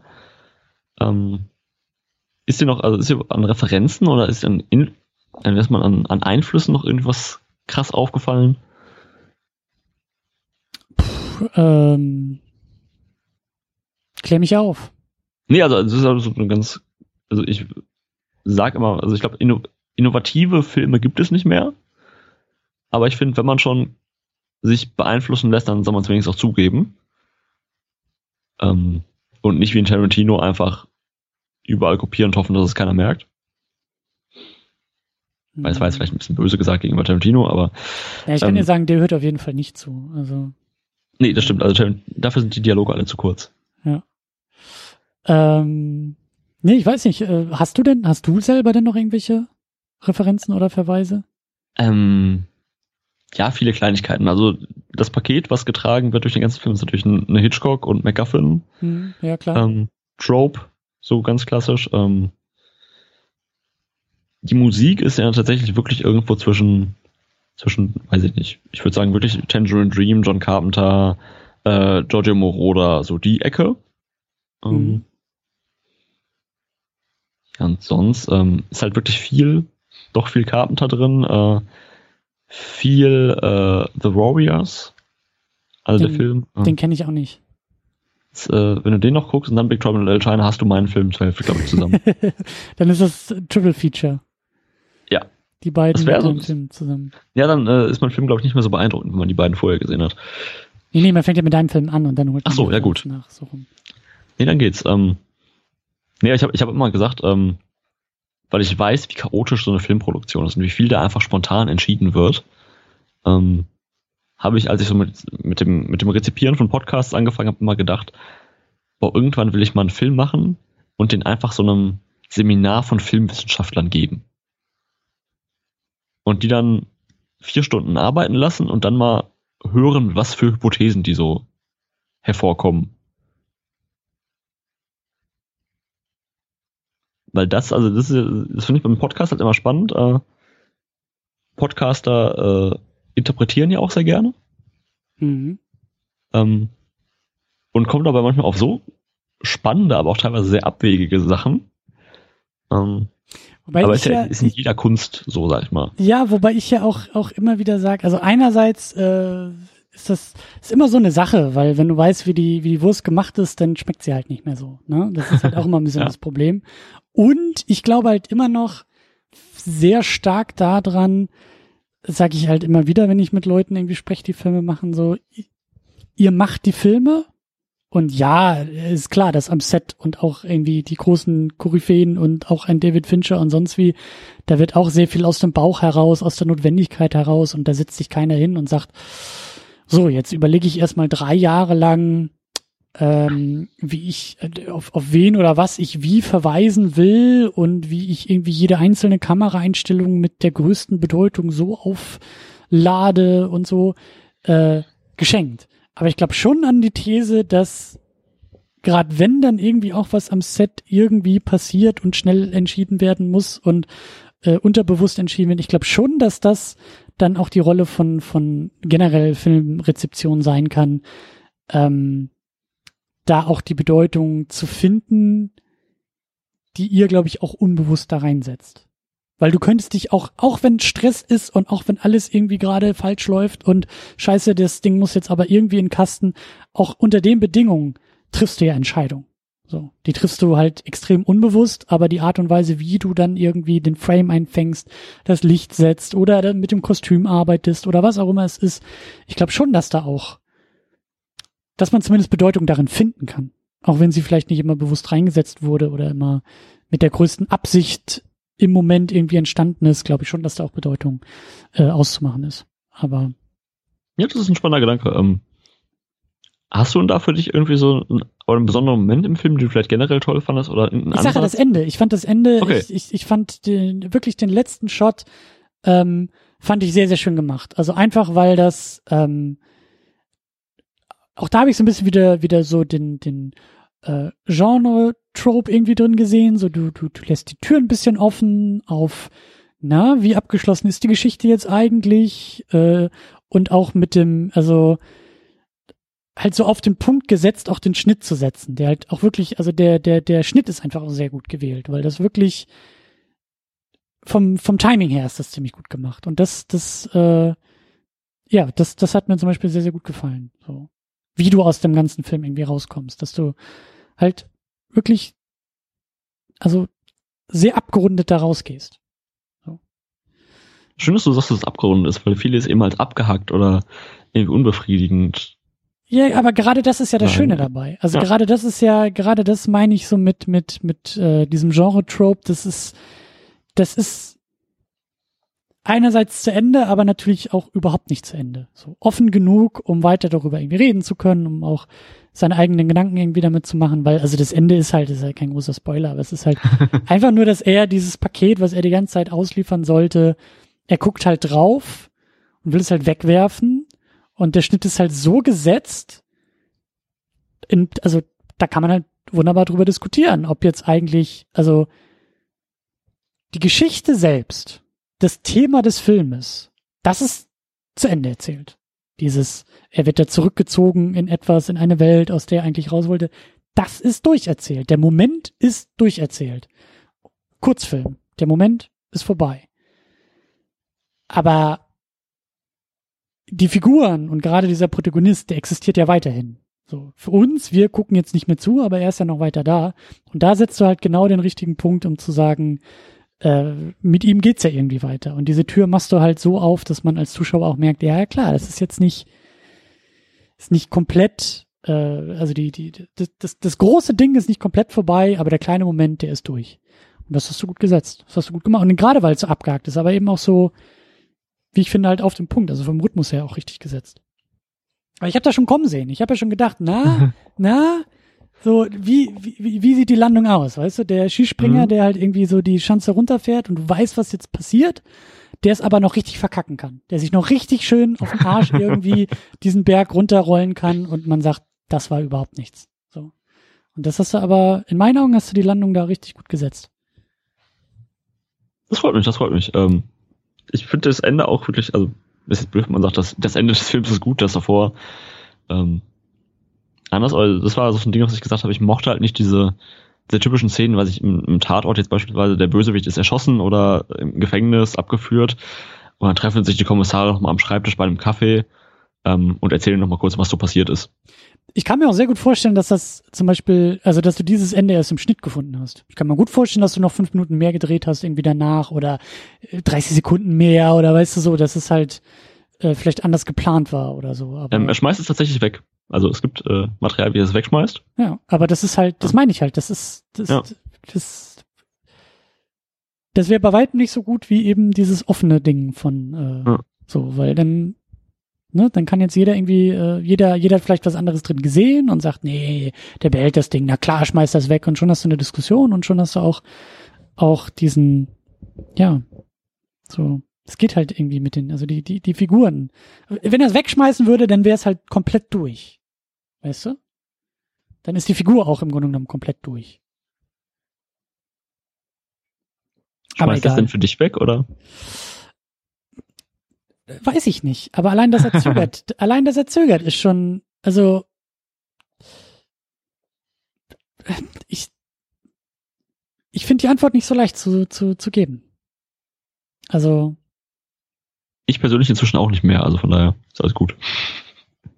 Das ist, ähm, deswegen sage ich ja, das ist halt genau der richtige Punkt. So dieses, diese, diese Versuchung ist noch da, und das ist halt auch äh, so ein bisschen dieses klassische Mystery Box Ding auch, ne? Nichts ist so unspannend wie eine Auflösung zu einem Rätsel. Das Rätsel selbst ist das Entscheidende. Ja.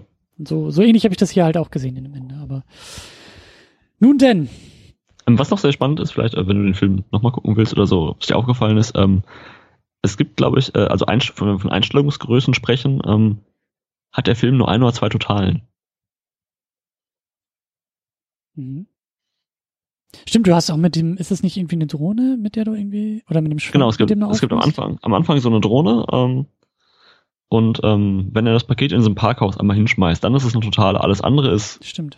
nah dran. Ähm, ist mir aber auch jetzt aufgefallen, als es mir jemand im Schnitt gesagt hat.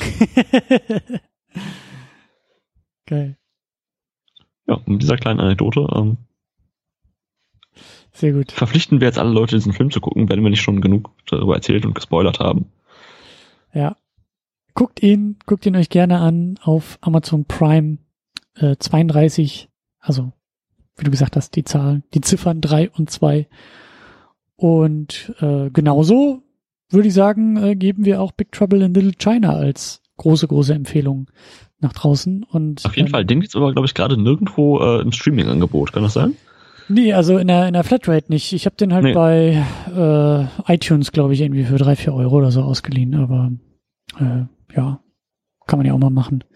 Und ähm, ich sag ja, also Carpenter ist so ein Ding, den ich noch mal, den ich mir noch mal irgendwie zur Brust nehmen muss, den guten Mann. Da ist noch einiges rauszuholen. Für mich Da gibt's auf persönlich. jeden Fall, da gibt's viel zu entdecken. Das glaube ich, das glaube ich. Das, äh, ich habe bisher nur an der Oberfläche gekratzt. Mal gucken. Ich hätte eigentlich schon auch noch mal Bock, irgendwie Halloween. Also ich habe Bock, alles noch mal irgendwie zu gucken, aber vielleicht kann man auch irgendwie noch mal Halloween oder so in der Sendung besprechen. Ähm, der Oktober Ist ja bald auch wieder Oktober, ne? Ja, Ja, deswegen. eben.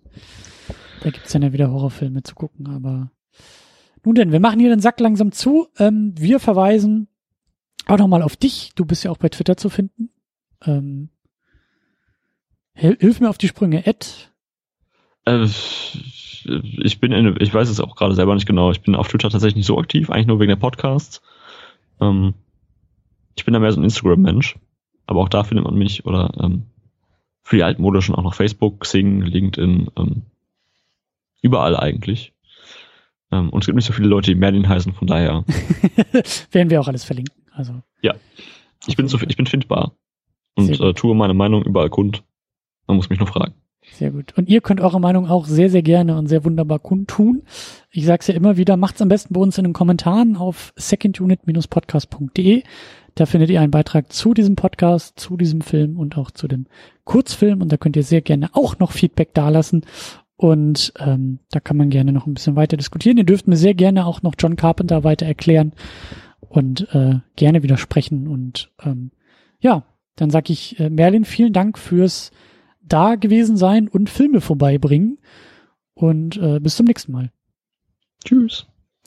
Tschüss, tschüss.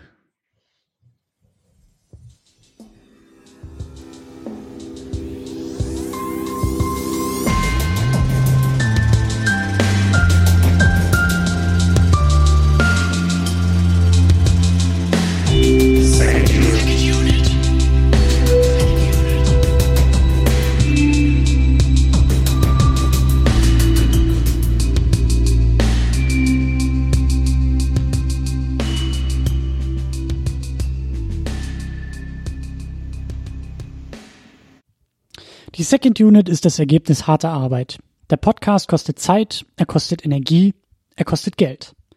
Deshalb könnt ihr unsere Arbeit bei Patreon und Steady unterstützen. Zahlreiche wunderbare Menschen machen das bereits.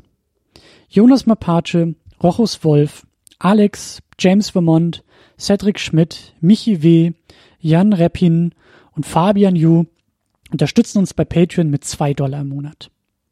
Darüber hinaus unterstützen uns Tahiti Su, Sultan of Swing, Markus Halmitschlager, David X. Noack, Florian Primel, Sebastian, Gian Ferrari Stefan, Stefan Druwe, Rike The Midlist, Käthe, Playstar, Christian Schmickler, Jota, Steve Geiler, Ulf P., Spencer and Stewart, Lars Rühmann, Inge, Stefan Manken, Jan, Timo Gerdau und Alucard mit jeweils 5 Dollar im Monat.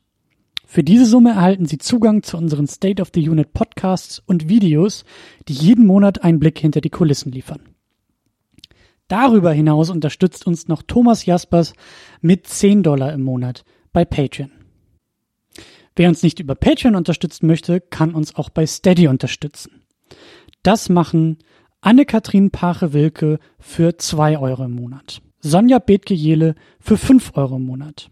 Auch dafür erhält sie Zugang zu den State of the Unit Podcasts und Videos. Darüber hinaus unterstützt uns Niklas Römke mit 10 Euro im Monat. Euch allen ein großes, großes Dankeschön. Wenn du uns auch unterstützen möchtest, dann schau einfach vorbei unter patreon.com slash secondunit oder steadyhq.com slash secondunit. Darüber hinaus findest du alle Links bei uns auch im Blog unter secondunit-podcast.de. Vielen Dank.